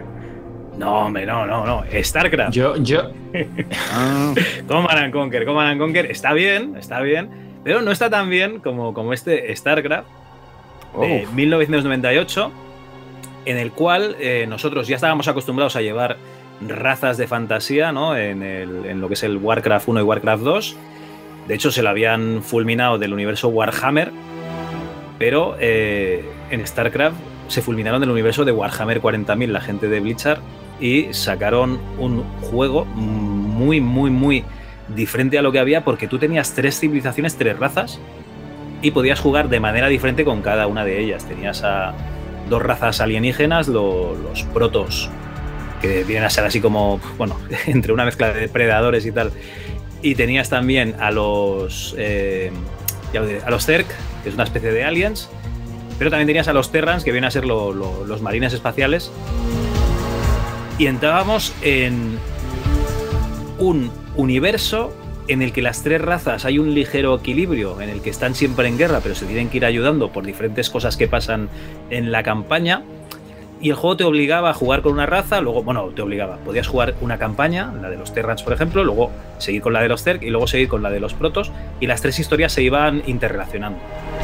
Además de eso, tú podías coger tus ordenadores, o sea, coger, me refiero, eh, tú agarras eh, la CPU, agarras el monitor, coges un carrito o el coche y te vas a casa de los colegas, conectas esas tarjetas de red y te pones ahí a jugar en red con los ordenadores, que eso sí que es una gozada ya directamente. Eh, jugar con, con, colegas, yo creo que StarCraft lo petó en los eSports, ¿no? Antes estaba Doom y, y Quake, pero StarCraft también creó una nueva categoría y yo creo que hay coreanos todavía muy afectados por, por este StarCraft. De hecho, jugué al StarCraft 2 cuando salió de salida y, lo hicieron un trabajo fantástico la gente de Blizzard. La verdad es que estuvo muy, muy bien este, este remake. Y actualizaron sobre todo lo que es la, los CGIs, lo, lo, que había quedado más viejo. Porque yo recuerdo ver estos, estas secuencias entre, entre misiones en las que pues, te salían, pues yo que sé, unos Terrans asaltando una nave, etcétera, etcétera. Que en la época parecía una película, pero que si las ves hoy, pues parecen como las del Final Fantasy VII, o sea, un, un mojo muy gordo. oye, oye, oye, oye, oye. Entonces, yo, eh, si tengo que traer un juego ganador de, de, estrategia en tiempo real y nos vamos a ceñir a juegos de PC anteriores al 2000, ¿vale? StarCraft.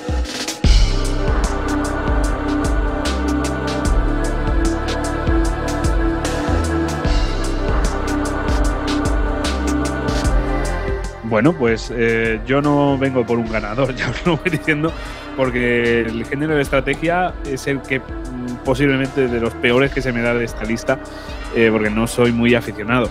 Entonces he cogido, bueno, pues un poco, mm, no sé si realmente esto se podría considerar estrategia, porque obviamente el género sería de cartas, pero bueno, tiene cierta estrategia a la hora de jugarlo.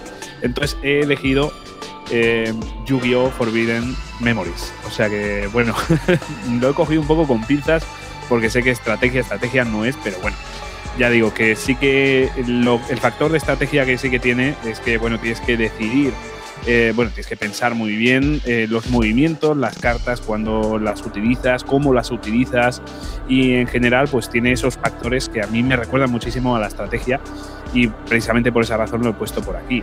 O sea, Yu-Gi-Oh! Forbidden Memories es uno de los juegos, bueno, este lo jugué yo muy pequeñito y, tengo muy buenos recuerdos de este videojuego. Eh, aparte de este, también he jugado uno de Game Boy Advance y los dos me han gustado mucho también porque me gustaba muchísimo el anime en su día, ¿no? Pero concretamente este de PlayStation 1, eh, yo creo que tiene. Yo lo recuerdo muy difícil. Igual si lo jugase ahora mm, me resultaría bastante más fácil, pero en su día realmente se me hizo un poco complicado. Lo, recuerdo de la cantidad de horas que estuve jugando a este videojuego. Y es que, bueno, eh, la variedad de opciones que tiene este título y en general el juego de, los juegos de Yu-Gi-Oh! Pues son inmensas, porque bueno, es que hay un montón de opciones que puedes utilizar, hay un montón de cartas, eh, aparte cada carta, por así decirlo, pues tiene su, su, funcionalidad, porque no solo están las cartas habituales que, podemos ver monstruos, también hay cartas que pueden afectar al entorno, hay cartas que pueden, pues yo qué sé, hacer desaparecer todas las que están en la, en la mesa. Eh, tiene un montón de opciones, la verdad. A mí me parece que es un juego muy, muy, muy divertido y sobre todo si, si alguien ha podido ver el anime en su momento o si quiere darle la oportunidad ahora, porque es un muy buen anime, ¿eh? a mí me gustó muchísimo en su momento y os lo recomiendo muchísimo. Entonces este juego, ya os digo, si os gustan los juegos de cartas y si os gusta pues darle un poco al coco, creo que, os puede gustar muchísimo. ¿eh? ya digo, no, me, no, me sonaba de nada. Sí, eh, te iba a decir que no he venido a ganar, pues ya, ya, os digo, este es el más flojo que voy a tener, pero no os preocupéis que después remontamos. ¿eh?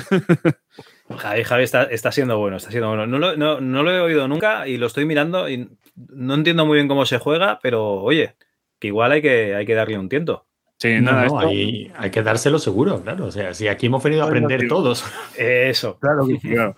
Ya os digo, si esto, sobre todo, si habéis visto el anime, hay muchísimas cosas que, sabéis, porque, por ejemplo, las cartas las puedes poner en ataque o en defensa, puedes ocultárselas al enemigo. Entonces, por eso digo que tiene ese factor estrategia que, bueno, a mí en lo personal me, resulta súper divertido. Pero bueno, en general, mm, echadle un, un buen vistazo cuando acabemos el programa, porque merece mucho la pena, ¿eh? Vale, vale, perfecto. pues tú sabes, Javi, ¿eh? Javi, tú sabes que a mí estos programas me deprimen muchísimo, ¿no? A ver, A ver, cuéntanos tu triste historia. La, triste historia es la siguiente. Eh, de cada uno de esos versus salimos con un listado de juegos, cada uno de los cuales te daría para una vida. O sea, si te pones, eh, puedes pasar una vida entera jugando solo a uno de los juegos que estamos comentando. Y uno los quiere probar todos, no quiere probarlos todos, quiere profundizar en todos. Sí, sí, sí, nos pasa. Esa es nuestra triste historia, ¿no? El, Javi y yo, eh, ya no solamente en los programas, sino aparte en nuestra vida cotidiana, estamos constantemente metiéndonos hype mutuo de, oye, se me, eh, quiero jugar este juego, hostia, tío, no me cuentes eso, que yo también. Ahora, oye, se me ha antojado tal juego, joder, cállate ya. Y cuando, cuando nos queremos dar cuenta, eh, tenemos ese hype mutuo, ese feedback tan positivo y al mismo tiempo negativo porque no, nos acabamos metiendo en tropecientos mil juegos al mismo tiempo y la verdad es que eso genera un poquito de incluso de ansiedad, ¿no? Pero bueno, que al final esto, esto es lo bonito. Y, también hay que destacar que, bueno, eh, cuando nos podemos hablar él y yo, bueno, pero es que de repente tenemos también un programa que hemos puesto hoy mismo, hoy lo hemos publicado, eh, en el que tenemos mucha, bueno, eh, nuestra audiencia es la, más importante y nos envía sus audios y nos comenta lo que ha estado jugando y entonces, bueno, se lía, parda, porque claro, eh, nos envían muchísimos juegos que han estado jugando en X tiempo y claro, pues es una burrada. Y de hecho, en, esta última ocasión es que nos pasó ya una cosa surrealista, que es que mientras estábamos escuchando el audio, estábamos Jesús y yo descargando el juego mientras estaba hablando el tío. y de repente me enseña Jesús el pantallazo y digo, pero tío, que estoy haciendo lo mismo y tal, y se lo enseño. Eh, esto, esto es muy, peligroso, hay que reconocerlo, pero también muy entretenido y, siempre se aprende muchísimo. No, no, a mí me encanta escuchar podcasts porque, a ver, es lo que comentamos. Eh, cuando tú escuchas un podcast es un tiempo muerto, ¿vale? O sea, eh, estás haciendo una tarea del hogar, estás conduciendo, etcétera, y cuando ya te pones en casa, pues el ratito que tienes para jugar, pues ya has escuchado los podcasts y puedes decidir, pues según lo que has escuchado, a qué le das. Eh, ya, os digo, yo os escucho a vosotros, porque mm, de podcasts actuales escucho bastante, bastante poca cosa, y así pues decido un poquito mi ocio, ¿no? a, medida de, de, lo que voy escuchando. Entonces, la cantidad de participación que tenéis en el podcast está muy bien, porque te van abriendo el abanico. O sea, hay gente que, no le gusta el JRPG, pero le gusta, yo qué sé, el FPS. Pues cada uno a lo suyo. Y ahí tenéis audiencia que juega cosas, eh, vamos, eh, muy diversas, muchísimo. De todo, hemos tenido de todo. Y, de hecho tenemos, tenemos eh, un, meme propio que Javi sabe perfectamente, que es el juego de los copazos, ¿vale? que, que es un juego que, no, que, que, un, un, oyente y buen amigo, Frank, no, nos recomendó, que era bueno un, juego de estos conversacionales. Se llama The, Red String, The Red String Club. Sí, sí. ¿Lo conocéis? Llamamos al juego de sí, sí. Pues bueno, muy bestia lo de ese juego.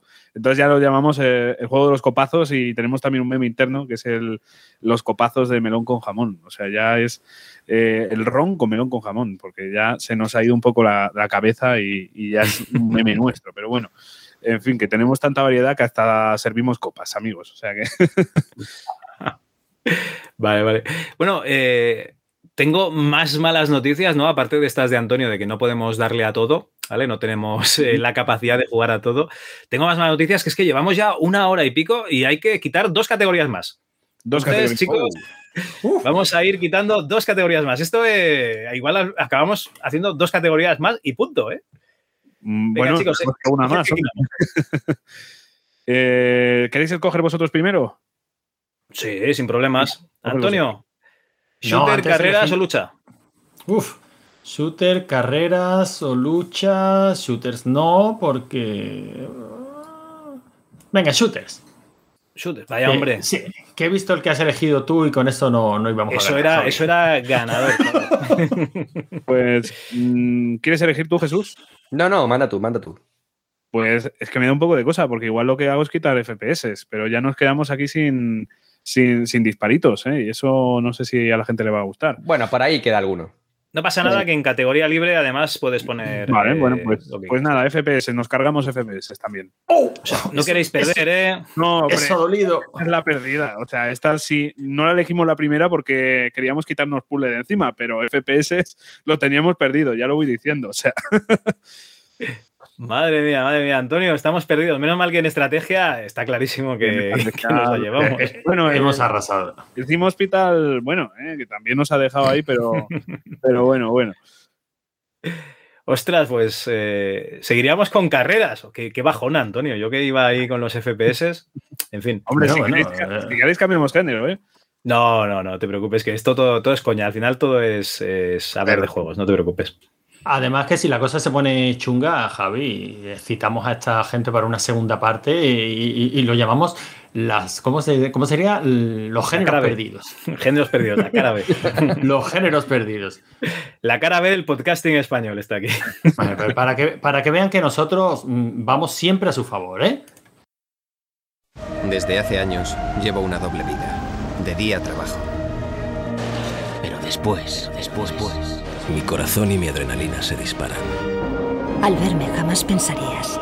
Que puedo moverme a velocidades increíbles. Correr más rápido. Saltar más alto. Llegar más lejos. Y aunque he sobrepasado los límites, Yo sí puedo decir Que he vivido.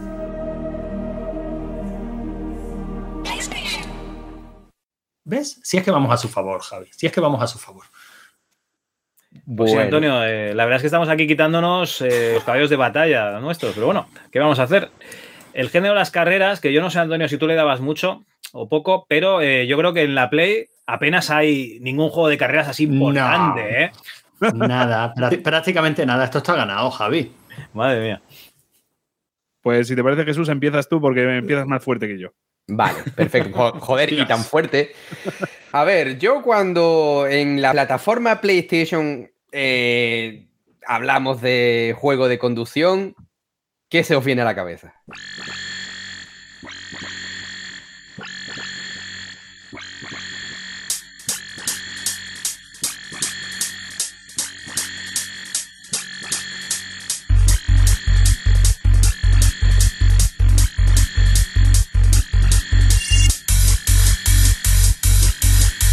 No sé, empieza por G y acaba en Gran Turismo. Totalmente, totalmente. Y es que eh, la salida de Gran Turismo, yo soy, a ver, no es que yo sea un fanático de, lo- de la conducción, pero sí es verdad que me gustan mucho los juegos de, de conducción, ¿vale? Hace poco, tanto Javi como yo hemos disfrutado mucho, muy profundo en Xbox con Forza Horizon, ¿vale? O Forza Horizon 5.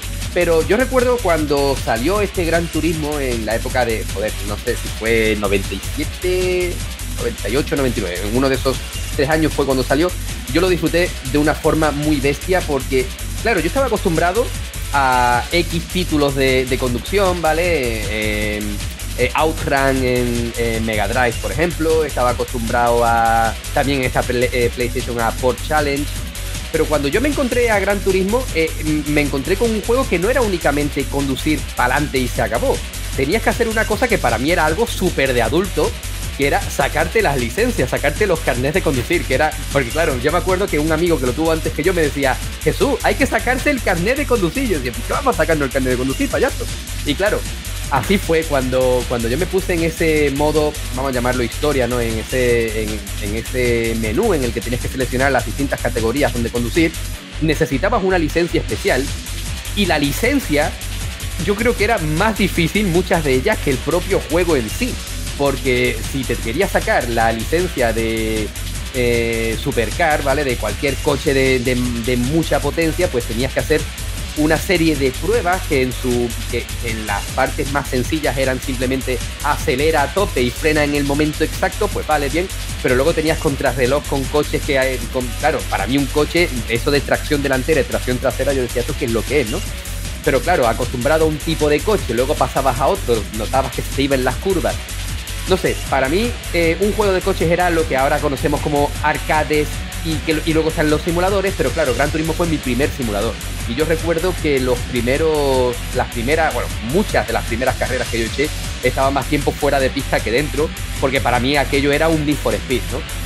Pero lo recuerdo con muchísima ilusión y me alegra mucho que Gran Turismo se haya convertido en una saga tan consagrada para la marca porque me trae muy buenos recuerdos, muchísimos, eh, sobre todo esta primera entrega, luego el segundo también, pero la época que viví jugando el primer Gran Turismo siempre la voy a tener marcada y yo lo recuerdo con muchísima ilusión. Yo no sé si vosotros lo habréis jugado.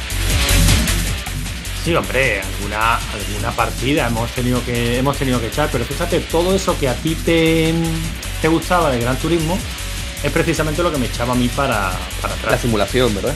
Claro, toda la parte de simulación, porque has mencionado el Outrun de Mega Drive eh, pero para mí eh, el juego era el Outrun. O incluso si me apuras el Chase HQ, ¿no? ya de arcade, incluso una versión de Spectrum, y unos poquitos años atrás. Pero, pero a mí me gusta el juego de carrera con un Mario Kart. Claro, claro, sí, sí.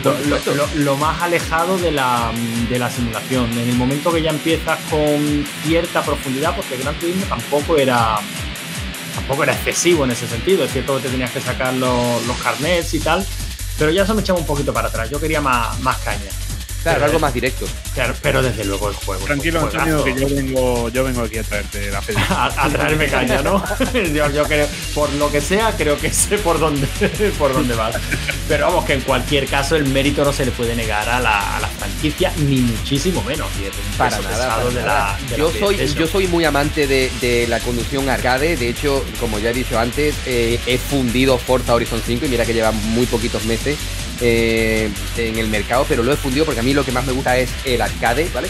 Pero el si, yo solamente juego un simulador y ese de, conducción y ese simulador es, Gran Turismo, pero yo creo que es algo más, un factor más nostálgico que por otra cosa, porque en Xbox también tenemos de Forza, tenemos Forza Motorsport y a ese le he pegado muy, muy poquito, muy, muy poco.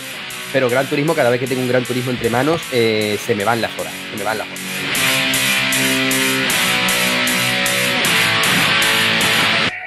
Pues la verdad es que yo estoy un poquito con Antonio. Yo, mm, ¿cómo te lo diría? ¿Tú sabes todos esos juegos de simulación de almacenes que llevas una carretilla y tienes que ordenar cajas? Sí. Eso se llama trabajar. O sea, eso yo no, lo quiero hacer. Yo ya lo he hecho. Eh, es un trabajo. A eso, le encanta en el Semu. Eh, yo creo que es su parte favorita. ¿eh? En Semu me encantaba la parte de, cargar con, el, con, la carretilla. y, te voy a decir, y te voy a decir más, ¿vale? Me encanta Eurotrack Simulator, cuidado.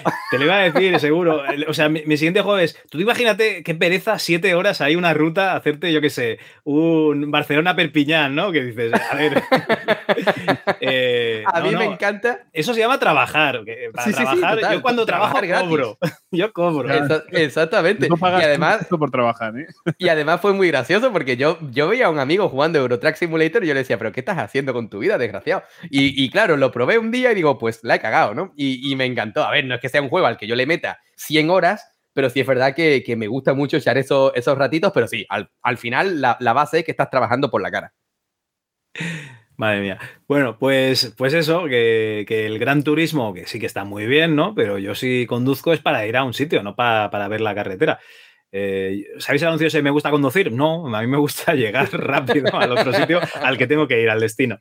Totalmente. Entonces, eh, yo no voy a traer un gran juego, no, seguramente no lo conoceréis, pero eh, una cosa os voy a decir, yo cuando era jovencito, no como vosotros, un poquito más, yo no tenía un duro, ¿vale? Yo tenía el PC, tenía un 486 de X2, allí no, no iban los juegos actuales y en el kiosco sacaron una colección en la que daban eh, dos juegos, daban, no, perdón, vendían dos juegos en caja grande de cartón, en CD-ROM, que era una, como una novedad, ¿no? Por aquella época en, España, en las que venían, pues, eh, juegos de carreras, el Cycle Minia, el Mega Race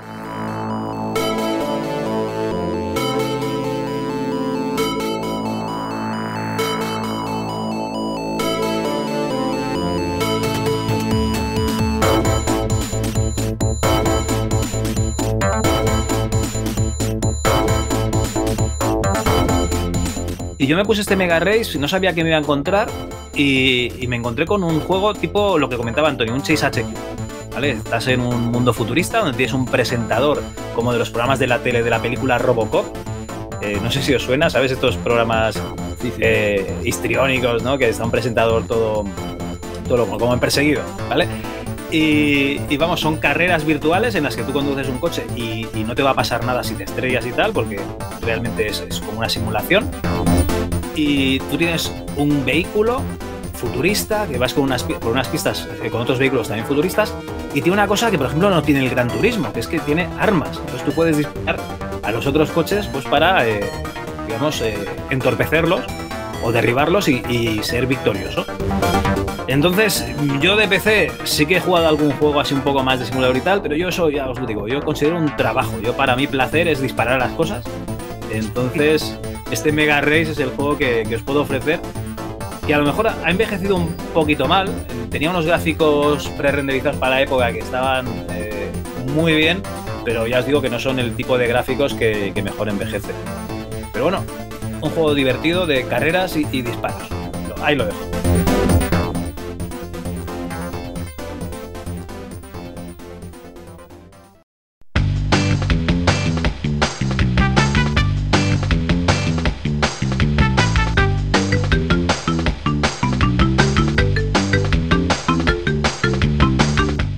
Genial. Yo, eh, en mi caso, bueno, eh, yo quiero hacer feliz a Antonio y también a todo el mundo con este videojuego que es Crash Team Racing, que ya lo, ya lo sabíais, según lo dice.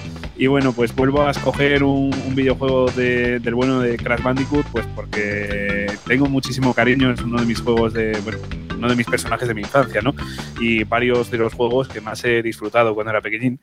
Y claro, pues no me podía dejar en el tintero este, que es yo creo que uno de los videojuegos de conducción más divertidas, eh, o el más divertido directamente, ¿eh? porque eh, los personajes son todavía más alocados que en el Mario Kart, que es básicamente esto, una especie de copia de Mario Kart, pero, pero de Sony. Y bueno, pues podemos ver, ya os digo, que un montón de, facultades muy positivas y, en especial lo que hace más característico yo creo que es pues los personajes tan, tan míticos de Crash Bandicoot, esos personajes con los que hemos jugado, esos personajes con los que hemos combatido incluso. Y, no sé, en esta versión de PlayStation 1, eh, bueno, los gráficos, aunque ahora mismo se vean muy mal, en su momento se veían muy bien y, y súper gracioso, súper no sé, a mí de verdad que me parece que tiene muy buen apartado visual este juego y en lo que destaca, en la diversión. De verdad, lo de la diversión de, de Crash Team Racing es de otro planeta porque aparte de, ser un juego que ya de por sí eh, las dinámicas pues son muy divertidas, es que aparte eh, ya no son solo las carreras, es que este juego traía modo historia. Y eso a mí, ¿qué quieres que te diga? A mí me encantaba. O sea, vale, no era una historia, ya digo, esto, este tipo de juegos, al igual que, el, plataformero, ¿no? Eh, pues no son juegos que tengan una historia espectacular que te vaya a hacer llorar. Pero de todas formas, a mí me hacía muchísima ilusión ir recorriendo. Hay un circuito en el que te permitía eh, pues acceder a otros circuitos, ¿no? Cosas que, podemos ver ahora en juegos más actuales de, de juegos de conducción, ¿no? Pero, pero eso, poder ir accediendo a, unos circuitos e incluso combatir contra bosses. O sea, tener jefes finales en un juego de conducción. O sea, eso ya me diréis vosotros si, se os ocurre algún ejemplo más, pero, pero es muy bestia lo de, lo de este juego. Y yo lo recuerdo particularmente difícil.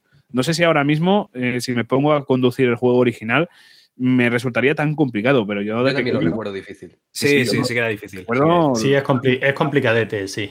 Sí, sí, bueno es que en sí, el modo historia, pues como ibas desbloqueando lo- los Claro. personajes, pues te picabas para, para ir siguiéndolo, sí, claro. sí. Claro, y es que, bueno, sigue, sigue un esquema muy similar al Diddy con Racing. Lo digo por el tema de jefes finales y prueba y modo historia, ir desbloqueando circuitos. En ese aspecto muy similar al Diddy con Racing. Pero vamos, es, es un juegazo, vamos. Igual que lo era el Diddy con Racing también. sí, tal cual, tal cual. Y Joder, es que bueno, en general, Este juego es mítico, con el multitap. Yo tengo un colega que, que se puso un proyector en el, en el comedor de su casa. ¿Vale? Eh, habla- hablamos, yo que sé, del año 2000, ¿vale? Para decirnos un año concreto, 2000-2001. Pues se ponía el- la Play, conectada al proyector, el multitap, y tú sabes lo que es una partida 4 que cada uno veía el personaje del tamaño de una tele de verdad. Joder, qué pro. Esto era una pasada. Qué guay. Qué guay, sí, sí. Sobre todo en su día, ¿eh? que ahora mismo es más fácil acceder a un proyector, pero en su día, eh, suerte si tenías un amigo con proyector. Yo no, no tuve la suerte. No, no, no, eh, estaba muy bien. También vimos alguna peli allí en su casa y tal. Cuando, bueno, lo típico, ¿no? Cuando faltan los padres, ¿no? Que se han ido a hacer lo que sea, pues venían eh, los adolescentes a ocupar la casa. Pero qué pelis, qué pelis, pregunto. No, no, no quiero saber. Pues mira, No, no, mejor, mejor no saberlo. ¿no? pues mira, recuerdo una sesión doble de la fiesta y, y carne cruda. O sea, fíjate. No conozco ninguna la de las y sa- sangre fresca. La Dos películas es esta, esta española, españolas. ¿no? Las dos Es son maravillosa. La Sí, sí, está- espectacular. Hay que verla. O sea, eh, hay un personaje que nosotros le llamamos el Richard por un amigo nuestro, que es el que va con chándal y lleva las pastillas, que es que es, es espectacular esa peli. En fin, gran, gran película. Aparte toda la historia. Bueno, otro, otro día, eh, en otro programa, Javi, me toca, me toca y, vengo a ganar, ya lo dije. Eh, y, si nos han atacado, si han arrancado con Gran Turismo, pues hay que ir con un juego que esté a la altura, por lo menos en lo épico y en lo mítico. Eh, lamentablemente no en el recorrido, este no tuvo un recorrido tan largo como sí ha tenido la saga Gran Turismo, ¿no? Pero es el Carmageddon.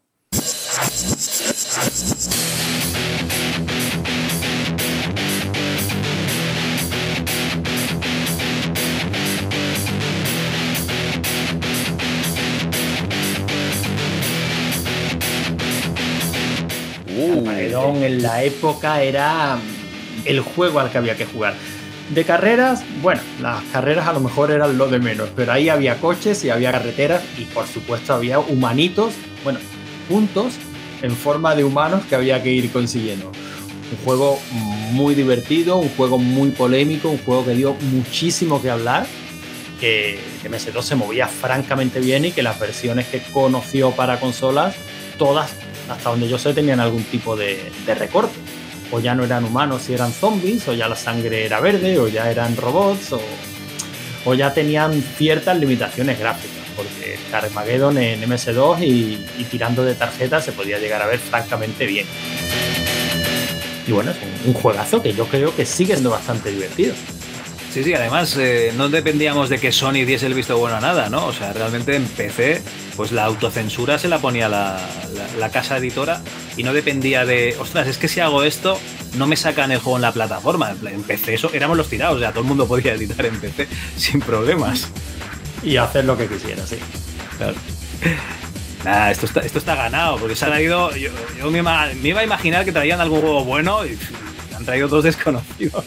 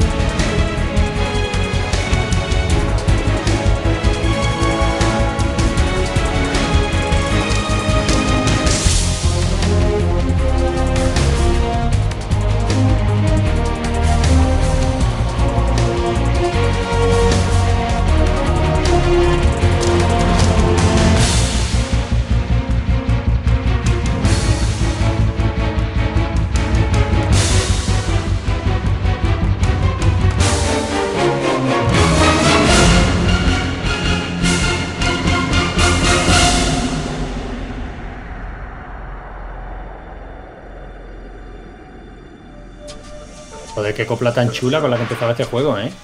Uf, bestial. O sea, además es que me, me encanta eh, este juego en general, Metal Gear Solid 3. pues, es uno de mis favoritos. Es saga Bueno, la- en explorando videojuegos, sin duda. Sí, lo sé, lo sé. La culpa de que hayamos elegido esta canción para hacer esta breve pausa la tenéis vosotros, porque me tenéis enganchado a, a la saga Metal Gear con, con los programas, claro. Me alegro, me alegro. Pero vamos, eso que, que eso nos haga eh, ser bondadosos conmigo, ¿eh? O sea, me tenéis enganchado No, no. los programas, pero os toca a vosotros y, y quiero que el primer golpe sea fuerte. A ver qué. Y, de- y desde luego, eh, nunca mejor dicho, ¿no? Porque vamos al género de lucha. O sea, ojo, cuidado con esto. Nos vamos a, a- a- al género de lucha y yo, si os parece bien, empiezo yo con, con este género. Eh, he escogido uno de los juegos que yo más he disfrutado de, lucha en, su momento, obviamente, e incluso a día de hoy. eh, le he vuelto a dar un poco fuerte a, este videojuego, me he puesto a jugarlo hace poquito eh, para recordarlo y bueno, es que sigue siendo igual de divertido, sinceramente. He escogido el Tekken 3. Joder.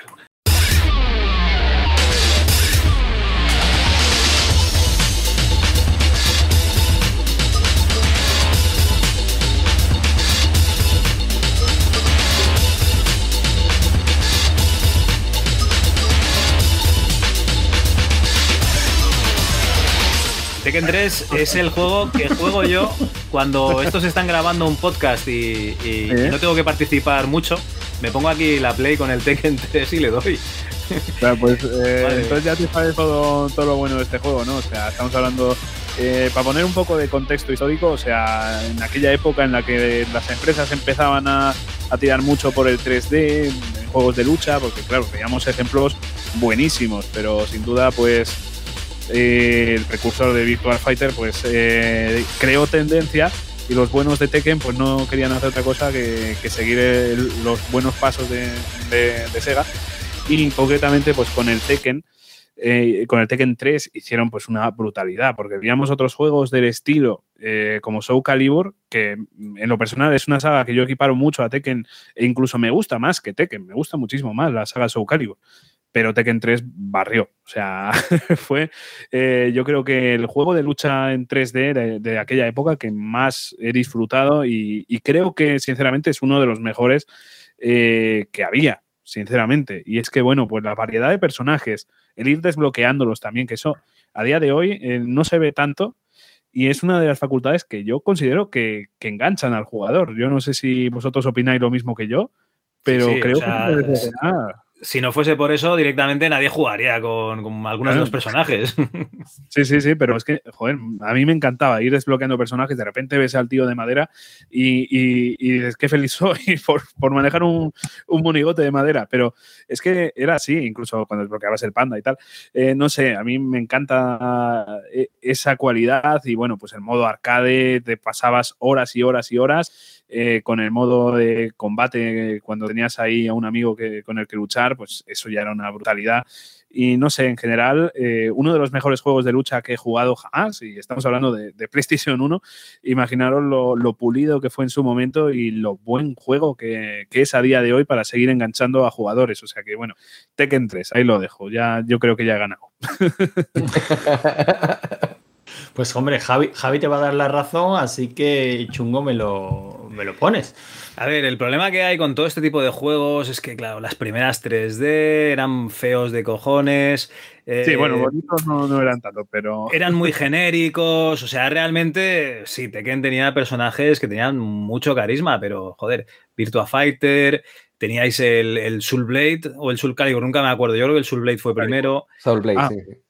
Luego estaba también el este de las chicas que, que, en bikini, el de Dora Live. O sea, había un montón de juegos que estaban saliendo, yo qué sé, el Rival Schools. O sea, hay muchos juegos mm, que al final eh, estaban compitiendo entre sí y que, que, bueno, que yo creo que había juegos anteriores que, vamos, que les pegaban un, un buen repaso y no eran tan genéricos. A ver, Pero bueno, Antonio, Eh, te toca a ti, toca sí que es verdad que, bueno, hay ejemplos de, de jugabilidades más pulidas. Pero en 3D, dando el paso a 3D, creo que Tekken 3 se lleva la, la medalla de oro para mí. Es de los mejores que dio el, el paso y de los mejores que, que, dijo, las 3D están aquí para quedarse en los juegos de lucha. si el único problema que tiene el Tekken 3 es que no salió para, para MS2, es el único problema que tiene. bueno, eso y que era un juego de lucha en 3D, Javi.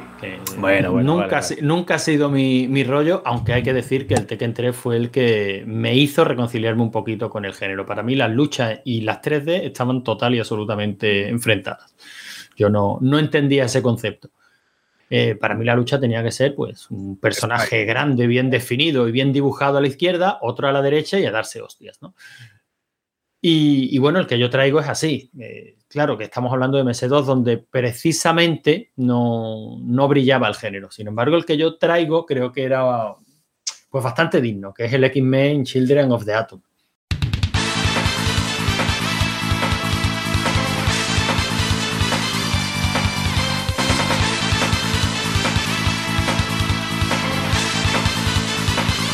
Uh, uf, que, que conoció versiones cojonudas para consola, pero que la de MS2 sorprendentemente también se movía muy bien, también sonaba muy bien y también se jugaba muy bien.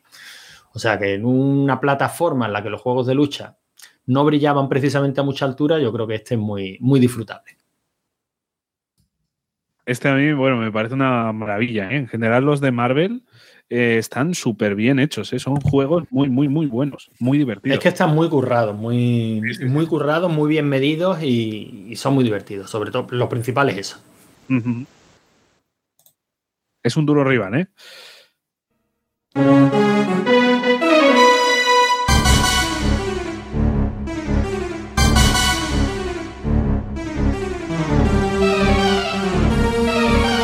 Pues sí, y paso, pasamos ya al mío, ¿no?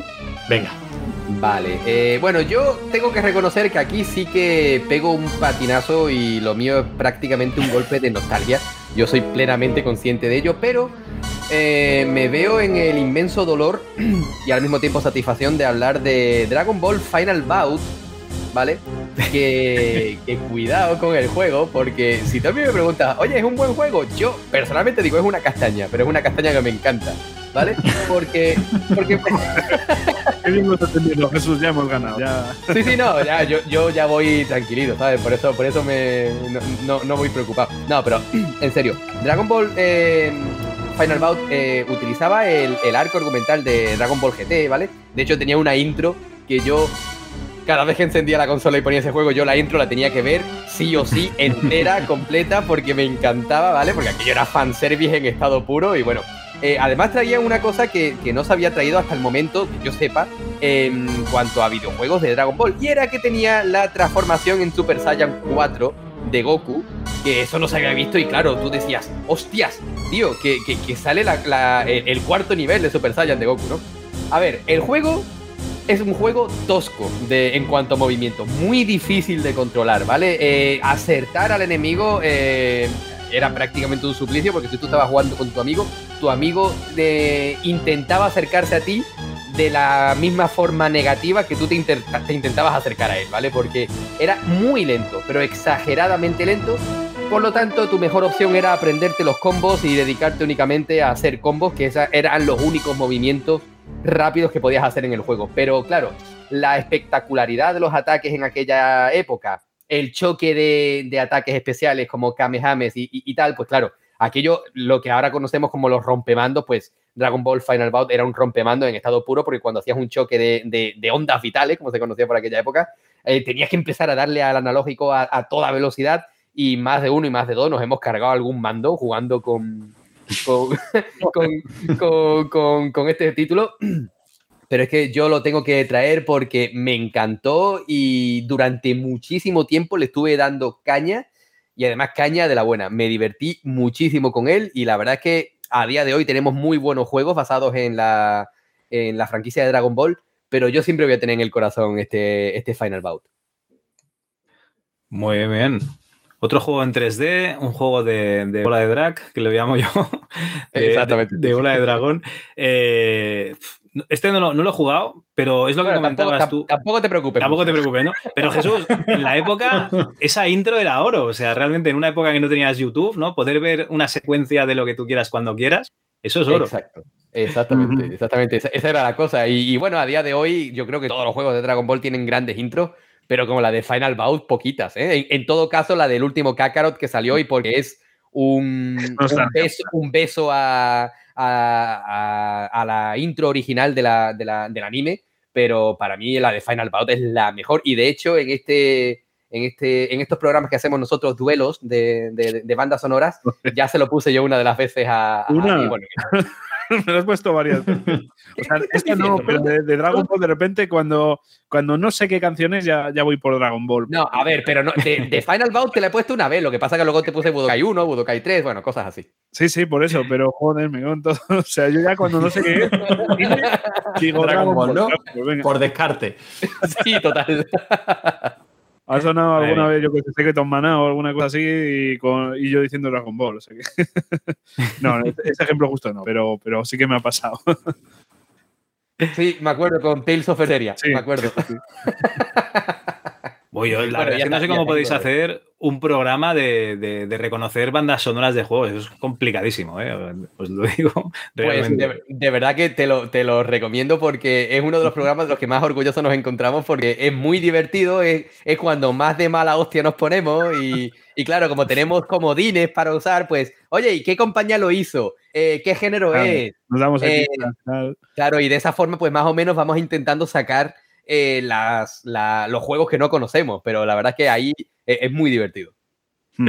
Vale, vale, muy bien. Habrá que probarlo algún día, Antonio. Pues sí, hombre, ¿por qué no? Bueno, habéis traído pesos pesados, bueno, y el de Dragon Ball, ¿no? Pero habéis traído auténticos pesos pesados de, de videojuegos de lucha.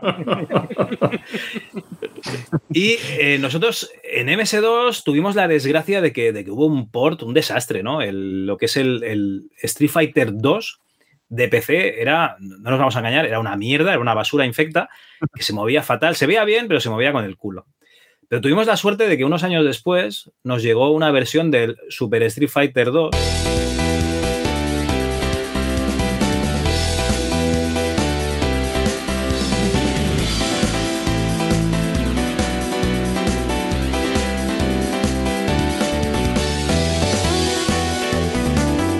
Que me parece que son los nuevos luchadores, o, así se llama, en el que teníamos toda la parrilla inicial de, Street Fighter 2 Turbo o de Street Fighter eh, eh, Championship Edition, pero con cuatro personajes más.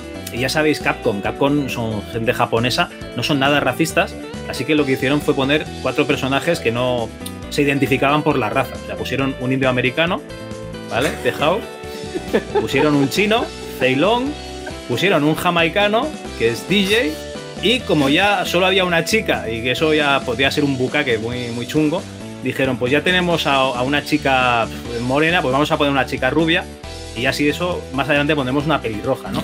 Y sa- sacaron, se sacaron de la manga a una tía que va siempre en, bikini, que es, bueno, en bikini no, pero en la parte de abajo, digamos que siempre va enseñando lo que es el, culo y las piernas, es Kami, que eh, es de agradecer, o sea, es un personaje muy agradecido. Yo siempre cogía a Kami, no sé por qué.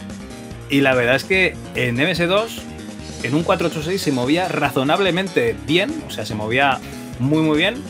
No nos vamos a flipar como el, yo que sé, el Street Fighter 2 Turbo de la, de la Super Nintendo, pero se controlaba bastante bien. Entonces, eh, yo creo que la adaptación de, de Street Fighter 2 buena, la de PC buena de la época, es este Super Street Fighter 2 ya os digo, toda la diversión de los juegos buenos como tienen que ser en dos dimensiones, ¿vale? De, Street Fighter, de la casa buena de juegos, en tu PC, en tu casa. O sea, una maravilla. Y con cuatro personajes que no están identificados por su raza ni, ni su sexo. Bueno, un poquito sí. Pues eh, era, era esta una categoría, Javi, que daba por perdida, pero, pero Sí, ahora no tengo, no, no pierdo todas las esperanzas. ¿eh? Hemos apostado fuerte por la lucha clásica en 2D, pixel art, y yo, cre- yo creo que tenemos posibilidades. ¿eh? Yo, el- lo que es el género de lucha no es el típico juego de, que veo como ganador del PC, pero hoy, hoy igual sí, ¿eh? Hoy igual sí, porque... Es que no sé, Jesús, ya veremos, ya leche, Jesús. No, no, no, aquí hemos venido de No, buen no. rollo. Yo aquí pelea solamente si vamos ganando. vale, vale. Además, esta gente me representa, Javi, porque traen juegos por nostalgia y por cariño. O sea, solo un tío que trajo en la primera lucha contra eh, Nintendo un juego de pollitas puede entender eso. ¿Qué, De pollitas, no de animales, ¿eh? No, de pollas, de pollas. Hostia. ¿Cojones? bueno, por ahí va, ¿no? Por cojones. En fin, es, un, juegazo, es un juegazo. Ya, ya os contaré otro día. Jesús, los cojones es con lo que caminan esos personajes, básicamente. es que no, me lo puedo ni imaginar, sinceramente. es, maravilloso. Espero que en Explorando Videojuegos algún día le dediquéis un programa especial al maravilloso Bomb X. ¿Tú ves, Javi? Ya lo he colado otra vez. No, no, no, por favor, no. Os van a, os, van a dejar de escuchar la mitad de las personas que, lo hacían hasta ahora. No, no, lo hagáis. Pues, bueno, chicos, eh, lo hemos hablado un poquito mientras sonaba la música y, por desgracia no nos va a dar tiempo a sacar todos los géneros hoy. Así que hemos llegado a un pacto en el que Javi querías darle al, género survival, ¿no? Sí, sí, hombre, es que uno de los eh, grandes exponentes de, de, la Play 1 sin duda el survival. Entonces, eh, claro, mm, nosotros somos gente buena. Este género no salió con, contra Super Nintendo porque no tenía mucho sentido. Pero eh, contra, contra PSX lo hemos puesto, ya sabéis, aquí venimos a jugar, no venimos a, ganar. Eh, aunque traigamos el StarCraft, ¿vale? Y, el género Survival lo hemos puesto a posta. Dime, dime. Que ese fue un duro golpe, no hay que reconocerlo. Había que asegurar un puntillo al menos. Entonces, si os va bien, si queréis, empezáis vosotros con, Survival y será la última categoría de hoy. Y, si os parece bien, pues continuaremos otro día. Pues aceptamos porque vamos, eh, aquí quedan muchos juegos y además nos estamos pasando muy bien, así que contad con nosotros. Así que bueno, si quieres Jesús empezar tú. Vale, bueno, pues eh, me voy a intentar curar un poquito después de lo que he hecho con, este Final Bout, que yo creo que, que tengo que sacarme un botiquín importante. Y en este caso voy a utilizar eh, las hierbas verdes de Resident Evil 2.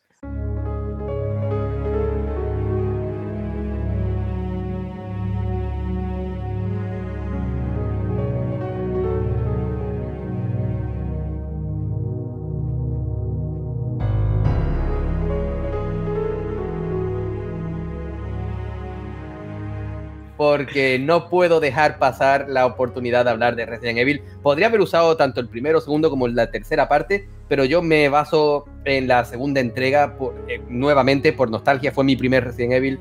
Fue, eh, yo creo que el juego de la saga al, que más he jugado. Eh, le he dado 200 mil millones de vueltas. Me encanta. Y es que, claro, después de conocer la historia de la primera entrega, que aunque no la había jugado en aquella época, lo conocía bastante bien claro, llevar la infección del virus T a, la ciudad, claro, yo en, mi mente por aquella época yo decía, eso tiene que ser una auténtica locura. Y claro, te ponías en la piel de, no era ningún agente especial de, la policía, no era, era un novato y una chica que ni siquiera era policía, ni militar, ni nada, claro. Eso te llevaba a, una situación de, que tú decías, coño, si, si, e, esto es indefensión pura, ¿vale?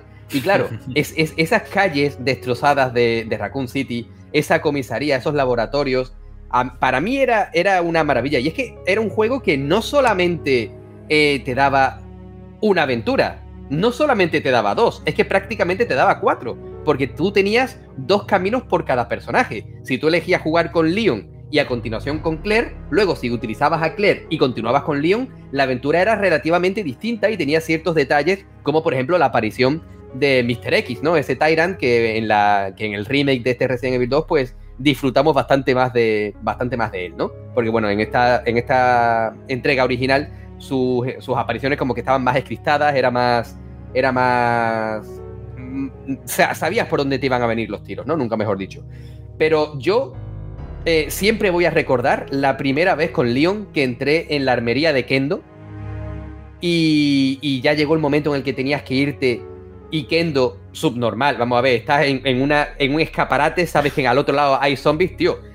Eh, tienes toda la todas las papeletas para que te coman de dentro para afuera, ¿vale? Y, así fue. Y, es que tengo esa escena completamente grabada a fuego, ¿vale? O la aparición del primer leaker, o no sé. Eh, es un juego que yo nuevamente guardo con muchísimo cariño. Eh, para mí es nostalgia pura.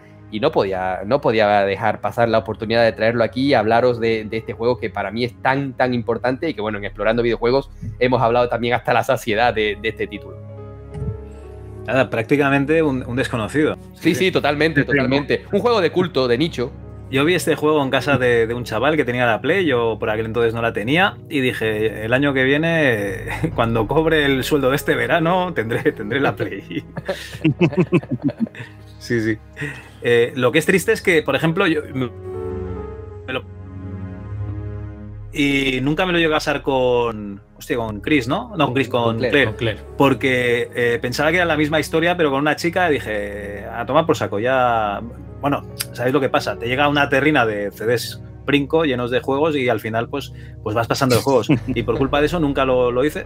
Así que me he pillado el, el, remake, el 2 remake también, junto al 8. Así que dentro de poco también le, le podré dar. Hombre, Genial, es, ver, es, ver, bueno. es, verdad que el, el, remake es un juegazo, pero es cierto que como que... Bueno, no te voy a decir nada porque, porque no quiero hacerte spoiler, pero para mí, aunque el remake es un auténtico juegazo, el original, desde mi punto de vista, en cuanto a trama, en cuanto a argumento, es bastante mejor. Pero que aún así disfruta muchísimo este sí, remake pero... porque es genial, vaya. ¿Cómo te lo diría? Claro. Eh, grabar partida, ¿vale? En los Resident Evil de hoy en día, puedes grabar la partida o no puedes grabar la partida y más o menos mm, se te queda guardado el estado por donde estás. En los Resident Evil clásicos, no nos olvidemos, hay una tocada de cojones que es que tienes que coger las cintas de tinta para la máquina de escribir. Total. Y tienes que. En este, en este, también puede, ¿eh? Hay opción para que sea así clásico. No, no, no, no, que no, yo soy un casual. Yo ahora, a día de hoy, yo lo que quiero es eh, pasarme un juego para quitarme el gusanillo e ir a por otro. O sea, me acabo de pasar el, el Resident Evil 8. ¿Tú te piensas que me lo voy a pasar en las dificultades que me han dado? En la vida. Yo tampoco, vaya. Yo me juego en normal y hay veces que yo digo, escúchame, te estás pasando dificultad, no me obligas a irme al fácil. Pero es que no, no, te quedas muy, muy atascado a veces y bueno, hay veces que sí que es mejor tirar. Pero bueno, de todas formas, esta, esas sensaciones de no poder guardar, también te digo que hacían mucho de terror, ¿eh? Hacían... Sí, sí, sí, sí. O sea, realmente lo que es tener poca munición, eh, sí. pocos recursos para guardar la partida y tal, hacía que te lo pensases todo muchísimo antes de hacerlo y era ese la indefensión lo que te hacía tener este terror psicológico que yo no sé por dónde va a ir el juego de, de Javi, pero vamos. y, y, cuidado porque Capcom era muy amigo de, de ser cabroncetes porque en Resident Evil todavía te decían, oye, que tienes cintas de para la máquina de escribir, pero luego en Dino Crisis rizaron el rizo y tú no sabías dónde se guardaba la partida, porque había una puerta y ahora de repente en esa puerta podías guardar la partida. Ah, vale, muchas gracias, señores, por, por ser tan claros. bueno, esa es, la, es, prácticamente la esencia de, del género, ¿no? Sí, él no sabe o sea, por dónde si te puede, vienen los tiros. Sí, sí. Claro, no sabe por dónde te vienen los tiros y que realmente jueguen con el miedo de, joder, hace un buen rato que no he podido salvar y como me maten. Se acabó o sea, todo. Yo, yo, no concibo un, sur un Survivor si no tienes esa si no tienes esa esencia, ¿no? Si puedes guardar en cualquier momento, si entonces le quitas todo, ¿no? Le quitas el miedo, le quitas la, la aprensión y se lo quitas todo. Pues Antonio, si te parece bien, eh, ya que ellos han traído el Resident, trae tú el caballo de para allá. Venga, voy. Yo, ya que no podemos, ya que no podemos tirar de maestría, porque yo creo que donde llega el Resident llegan muy poquitos, por lo menos en, en esa segunda parte, sí vamos a tirar de veteranía, Javi. Ahí, y ahí. es que mal que le pese a Capcom, todo esto nació con el Alone in the Dark.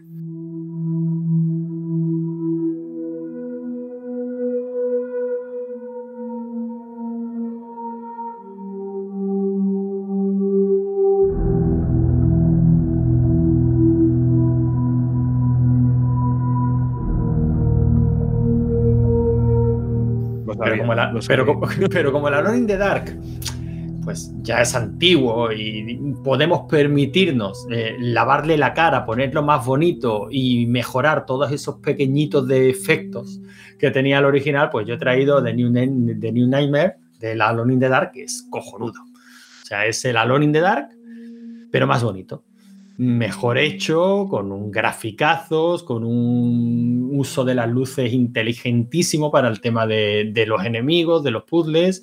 A mí me parece un juegazo, un juegazo que pretendía ser un relanzamiento de la saga y que, y que no pasó mucho de ahí, ¿no? La verdad es que no tuvo el éxito que se esperaba de él, pero creo que a día de hoy sigue siendo un juegazo como la copa de un tiro, de, un pino. No llega a la altura de un Resident Evil, lo siento, pero no llega. Pero bueno, hay que tener en cuenta que Resident Evil, diga lo que diga Capcom, no existiría sin el Alone in the Dark. Cierto. Totalmente. Eso, eso es totalmente. No sé, supongo que habéis jugado, ¿no? Este Alone Sí, sí, sí, sí. me parece. Eh, el Alone in the Dark es la más madre de un, Sí, de un buen sí, sí, manga, desde luego. sin duda. ¿Es el que te incorpora las mecánicas de la, de la luz? Sí, este es el que ya jugabas con la linterna. De hecho, había una serie de enemigos a los que la única defensa que tenías con ellos era precisamente enfocarlos con la, con la linterna. Y aparte Joder, que, que está joder, muy, bien.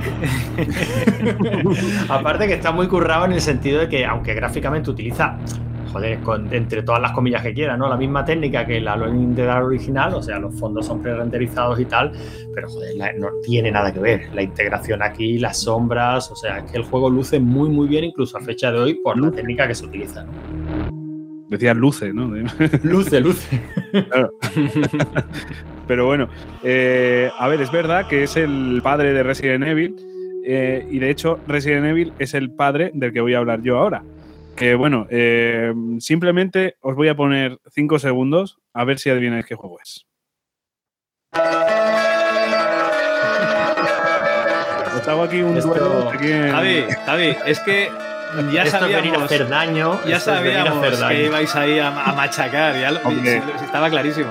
A ver, yo, yo quiero acabar con todo lo alto y acabo pues eh, con el Silent Hill, el primero, el original y bueno, eh, uno de los que logró que nos enamorásemos del terror muchos de nosotros.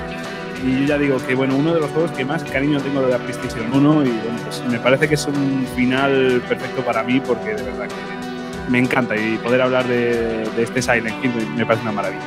Y he puesto el sonido precisamente porque creo que es una de las facultades más positivas, porque el bueno de Akira Yamaoka, que es el compositor, y, yo creo que uno de los compositores de videojuegos más famosos que existen, eh, pues logró hacer un ambiente totalmente único. Es que se juntó eh, una- unas personas que crearon un producto muy único. O sea, digamos que Konami, que quería crear su Resident Evil, eh, decidió apostar por un grupo de personas que, bueno, eh, no sé si pegaban del todo, porque sobre todo Akira Yamaoka es súper extraño para, eh, para, para un juego de, survival, de terror. Pues no sé cómo, pero el Team Silent se formó y el Team Silent creó una obra maestra y creadora también de un propio género. Es que ellos yo creo que no pensaron en ningún momento en crear un género nuevo, pero entre falta de recursos, entre falta de, ya digo, de, mm, de capacidad de la consola, pues se logró crear un producto y aparte, bueno, la imaginación de todos los eh, miembros de ese, equipo llamado Team Silent, ¿no? Eh, pues lograron crear un producto tan único y tan importante como Silent Hill. O sea, estamos hablando de, de un juego que ya va, eh, ya supera, por así decirlo, el terror y se coloca en terror psicológico, algo que ya te afecta un poquito más a, a la cabeza, ¿no? O sea, porque el otro es miedo a algo, pero aquí miedo a qué? Pues casi no, no lo sabes. Eh, es miedo al, al seguir avanzando, miedo al decir, pero ¿tengo algo delante? Eh, Estoy escuchando una radio que me avisa de que hay enemigos, pero ¿dónde están? ¿Están detrás de mí? ¿Están adelante? En un ambiente claustrofóbico, en un ambiente lleno de niebla, que yo creo que la facultad casi por la que más se conoce Silent Hill, ¿no? Su niebla. Y todo por falta de, de capacidad de la consola, ¿no? De poder ofrecer un renderizado correcto, pues se decidió optar por taparlo con una cortina de humo, nunca mejor dicho, en este caso, pues de niebla, ¿no? Y se creó pues este producto tan maravilloso como Silent Hill. Y de verdad, creo que si Resident Evil es una saga que me encanta, yo creo que Silent Hill logró enamorarme muchísimo más y creo que mm, tiene un sentimiento muy único que lo diferencia muchísimo del resto de, mm, del, del terror que veíamos en videojuegos hasta la fecha. Y de verdad, eh, tanto la historia, tanto la banda sonora, tanto la jugabilidad, bueno, la jugabilidad quizás sea lo más tosco, ¿no? Pero eh, todos los apartados en general de este videojuego son a día de hoy una brutalidad.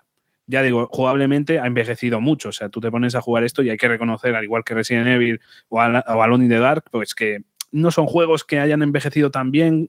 Y de hecho, si os fijáis en los remakes que han habido en ese Resident Evil 2 que nos comentabas, Tocayo, pues eh, el apartado jugable es lo que más se, ha cambiado, ¿no? Entonces, eh, a lo que quiero ir con todo esto es que este juego en su momento logró crear unos sentimientos y un cariño que pocos juegos habían logrado hasta la fecha. Y lo que más miedo da de Silent Hill, eh, Konami, que pasa físicamente de, ellos. Vaya. El problema de Silent Hill precisamente es Konami. Mm, yo igualmente, Javi, yo ya me esperaba que ibas a traer esto, pero Jesús más decepcionado, porque yo pensaba que ibas a traer el Parasite Eve 2. Ese gran olvidado de los. Lo estábamos, lo estábamos pensando, lo estábamos pensando, pero al final hemos sido clásicos y, nos hemos dedicado a, lo que estaba más, más claro. queríamos hasta el, último, hasta el último momento lo pensamos. Sí, sí, sí, sí. Esto me alegra mucho porque en la categoría libre pues no van a estar estos pesos pesados. Muy bien, muy bien. bueno, pues creo que solo quedo yo. Joder, me habéis dejado sin palabras, ¿no? Resident Evil 2, una maravilla. Silent Hill, otra maravilla. Así que me vais a tener que sacar, eh, hacer sacar la artillería pesada. Y no voy a traer el juego que creía que, que podría con vosotros porque es un poquito posterior al 2000. Así que traigo un juego del 98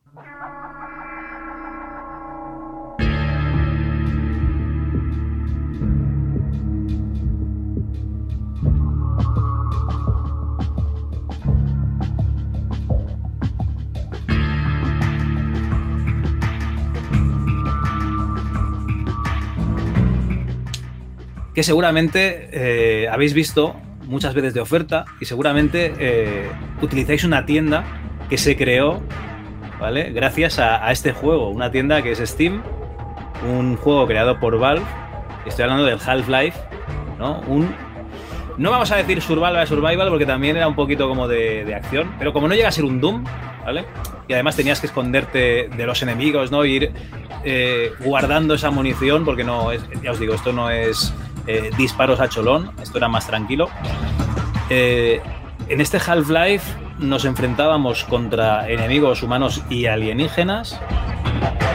Y lo mejor es que el protagonista no era el típico tío de acción duro, yo que sé, un Duke Nukem, ¿no? O un, soldado, un. Uy, ¿cómo se llama? El Doom Guy, ¿no? De la vida, sino que es un, científico, es Gordon Freeman, un tío con gafas, ¿no? El típico tío que podía estar eh, subiendo el ascensor contigo era el protagonista de este juego.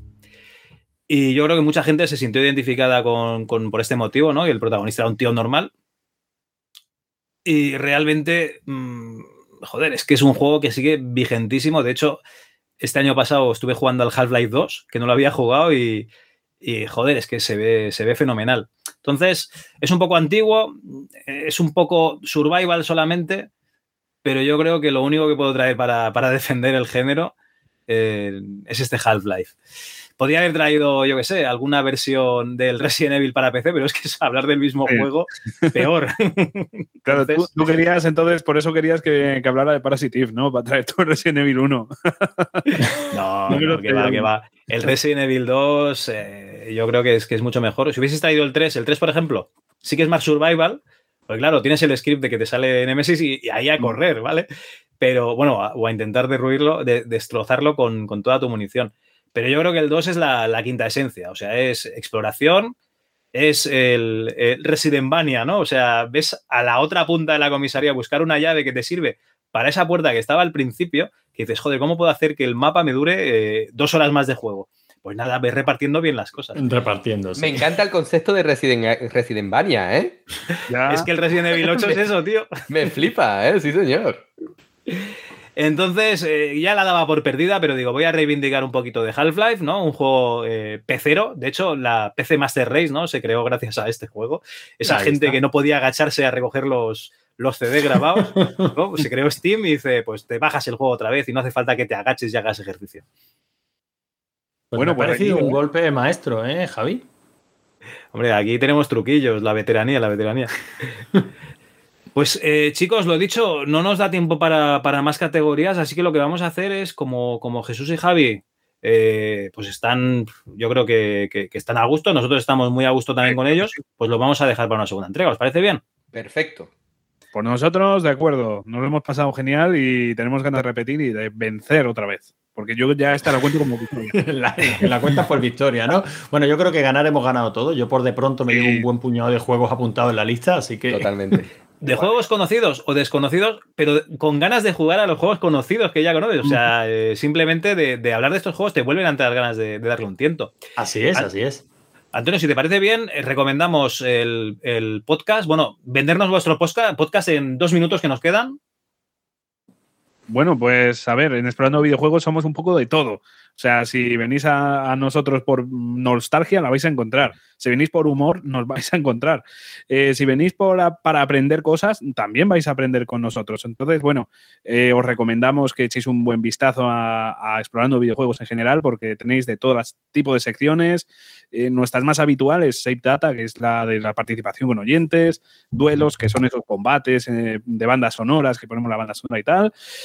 también tenemos especiales de videojuegos, que nos centramos en un videojuego tenemos secciones más humorísticas en las que decimos juegos que yo qué sé, para arruinar tu matrimonio. O sea, básicamente juegos que, tienes que, que si juegas con tu pareja lo vas a pasar mal. O sea, tenemos un poquito. Además, muy divertido, ¿eh? Lo, escuché y muy divertido. Entonces, ya os digo que si os apetece, incluso tenemos de historia de videojuegos, tenemos una edición de Parque Juegásico que básicamente estamos eh, reviviendo un poco la historia de Nintendo en ese, en ese programa. Entonces, ya os digo, eh, os recomendamos que echéis un buen vistazo, que nos escuchéis un poco y, y bueno, pues si os parece interesante, que nos sigáis y y ya aquí también nos vais a escuchar. Así que bueno, pues eh, poco más que comentar. No sé tú, Jesús, si quieres decir algo.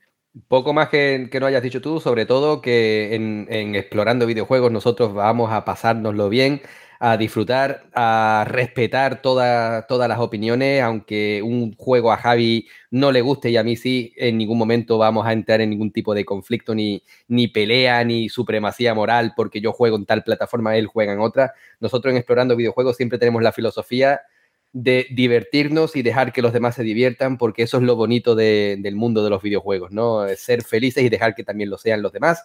Así que poco más que añadir. Oye, Jesús, una pregunta antes de despedirnos. ¿Qué opinas de Deadly Premonition? Ah, oh, aquí nos podemos pegar otras dos horas hablando. Pues bueno, esto ya tendrá que ser en otra ocasión. Muchas gracias por haber participado. Muchísimas gracias. Muchas gracias. Venga, Antonio, pon una copla y despedimos. Venga.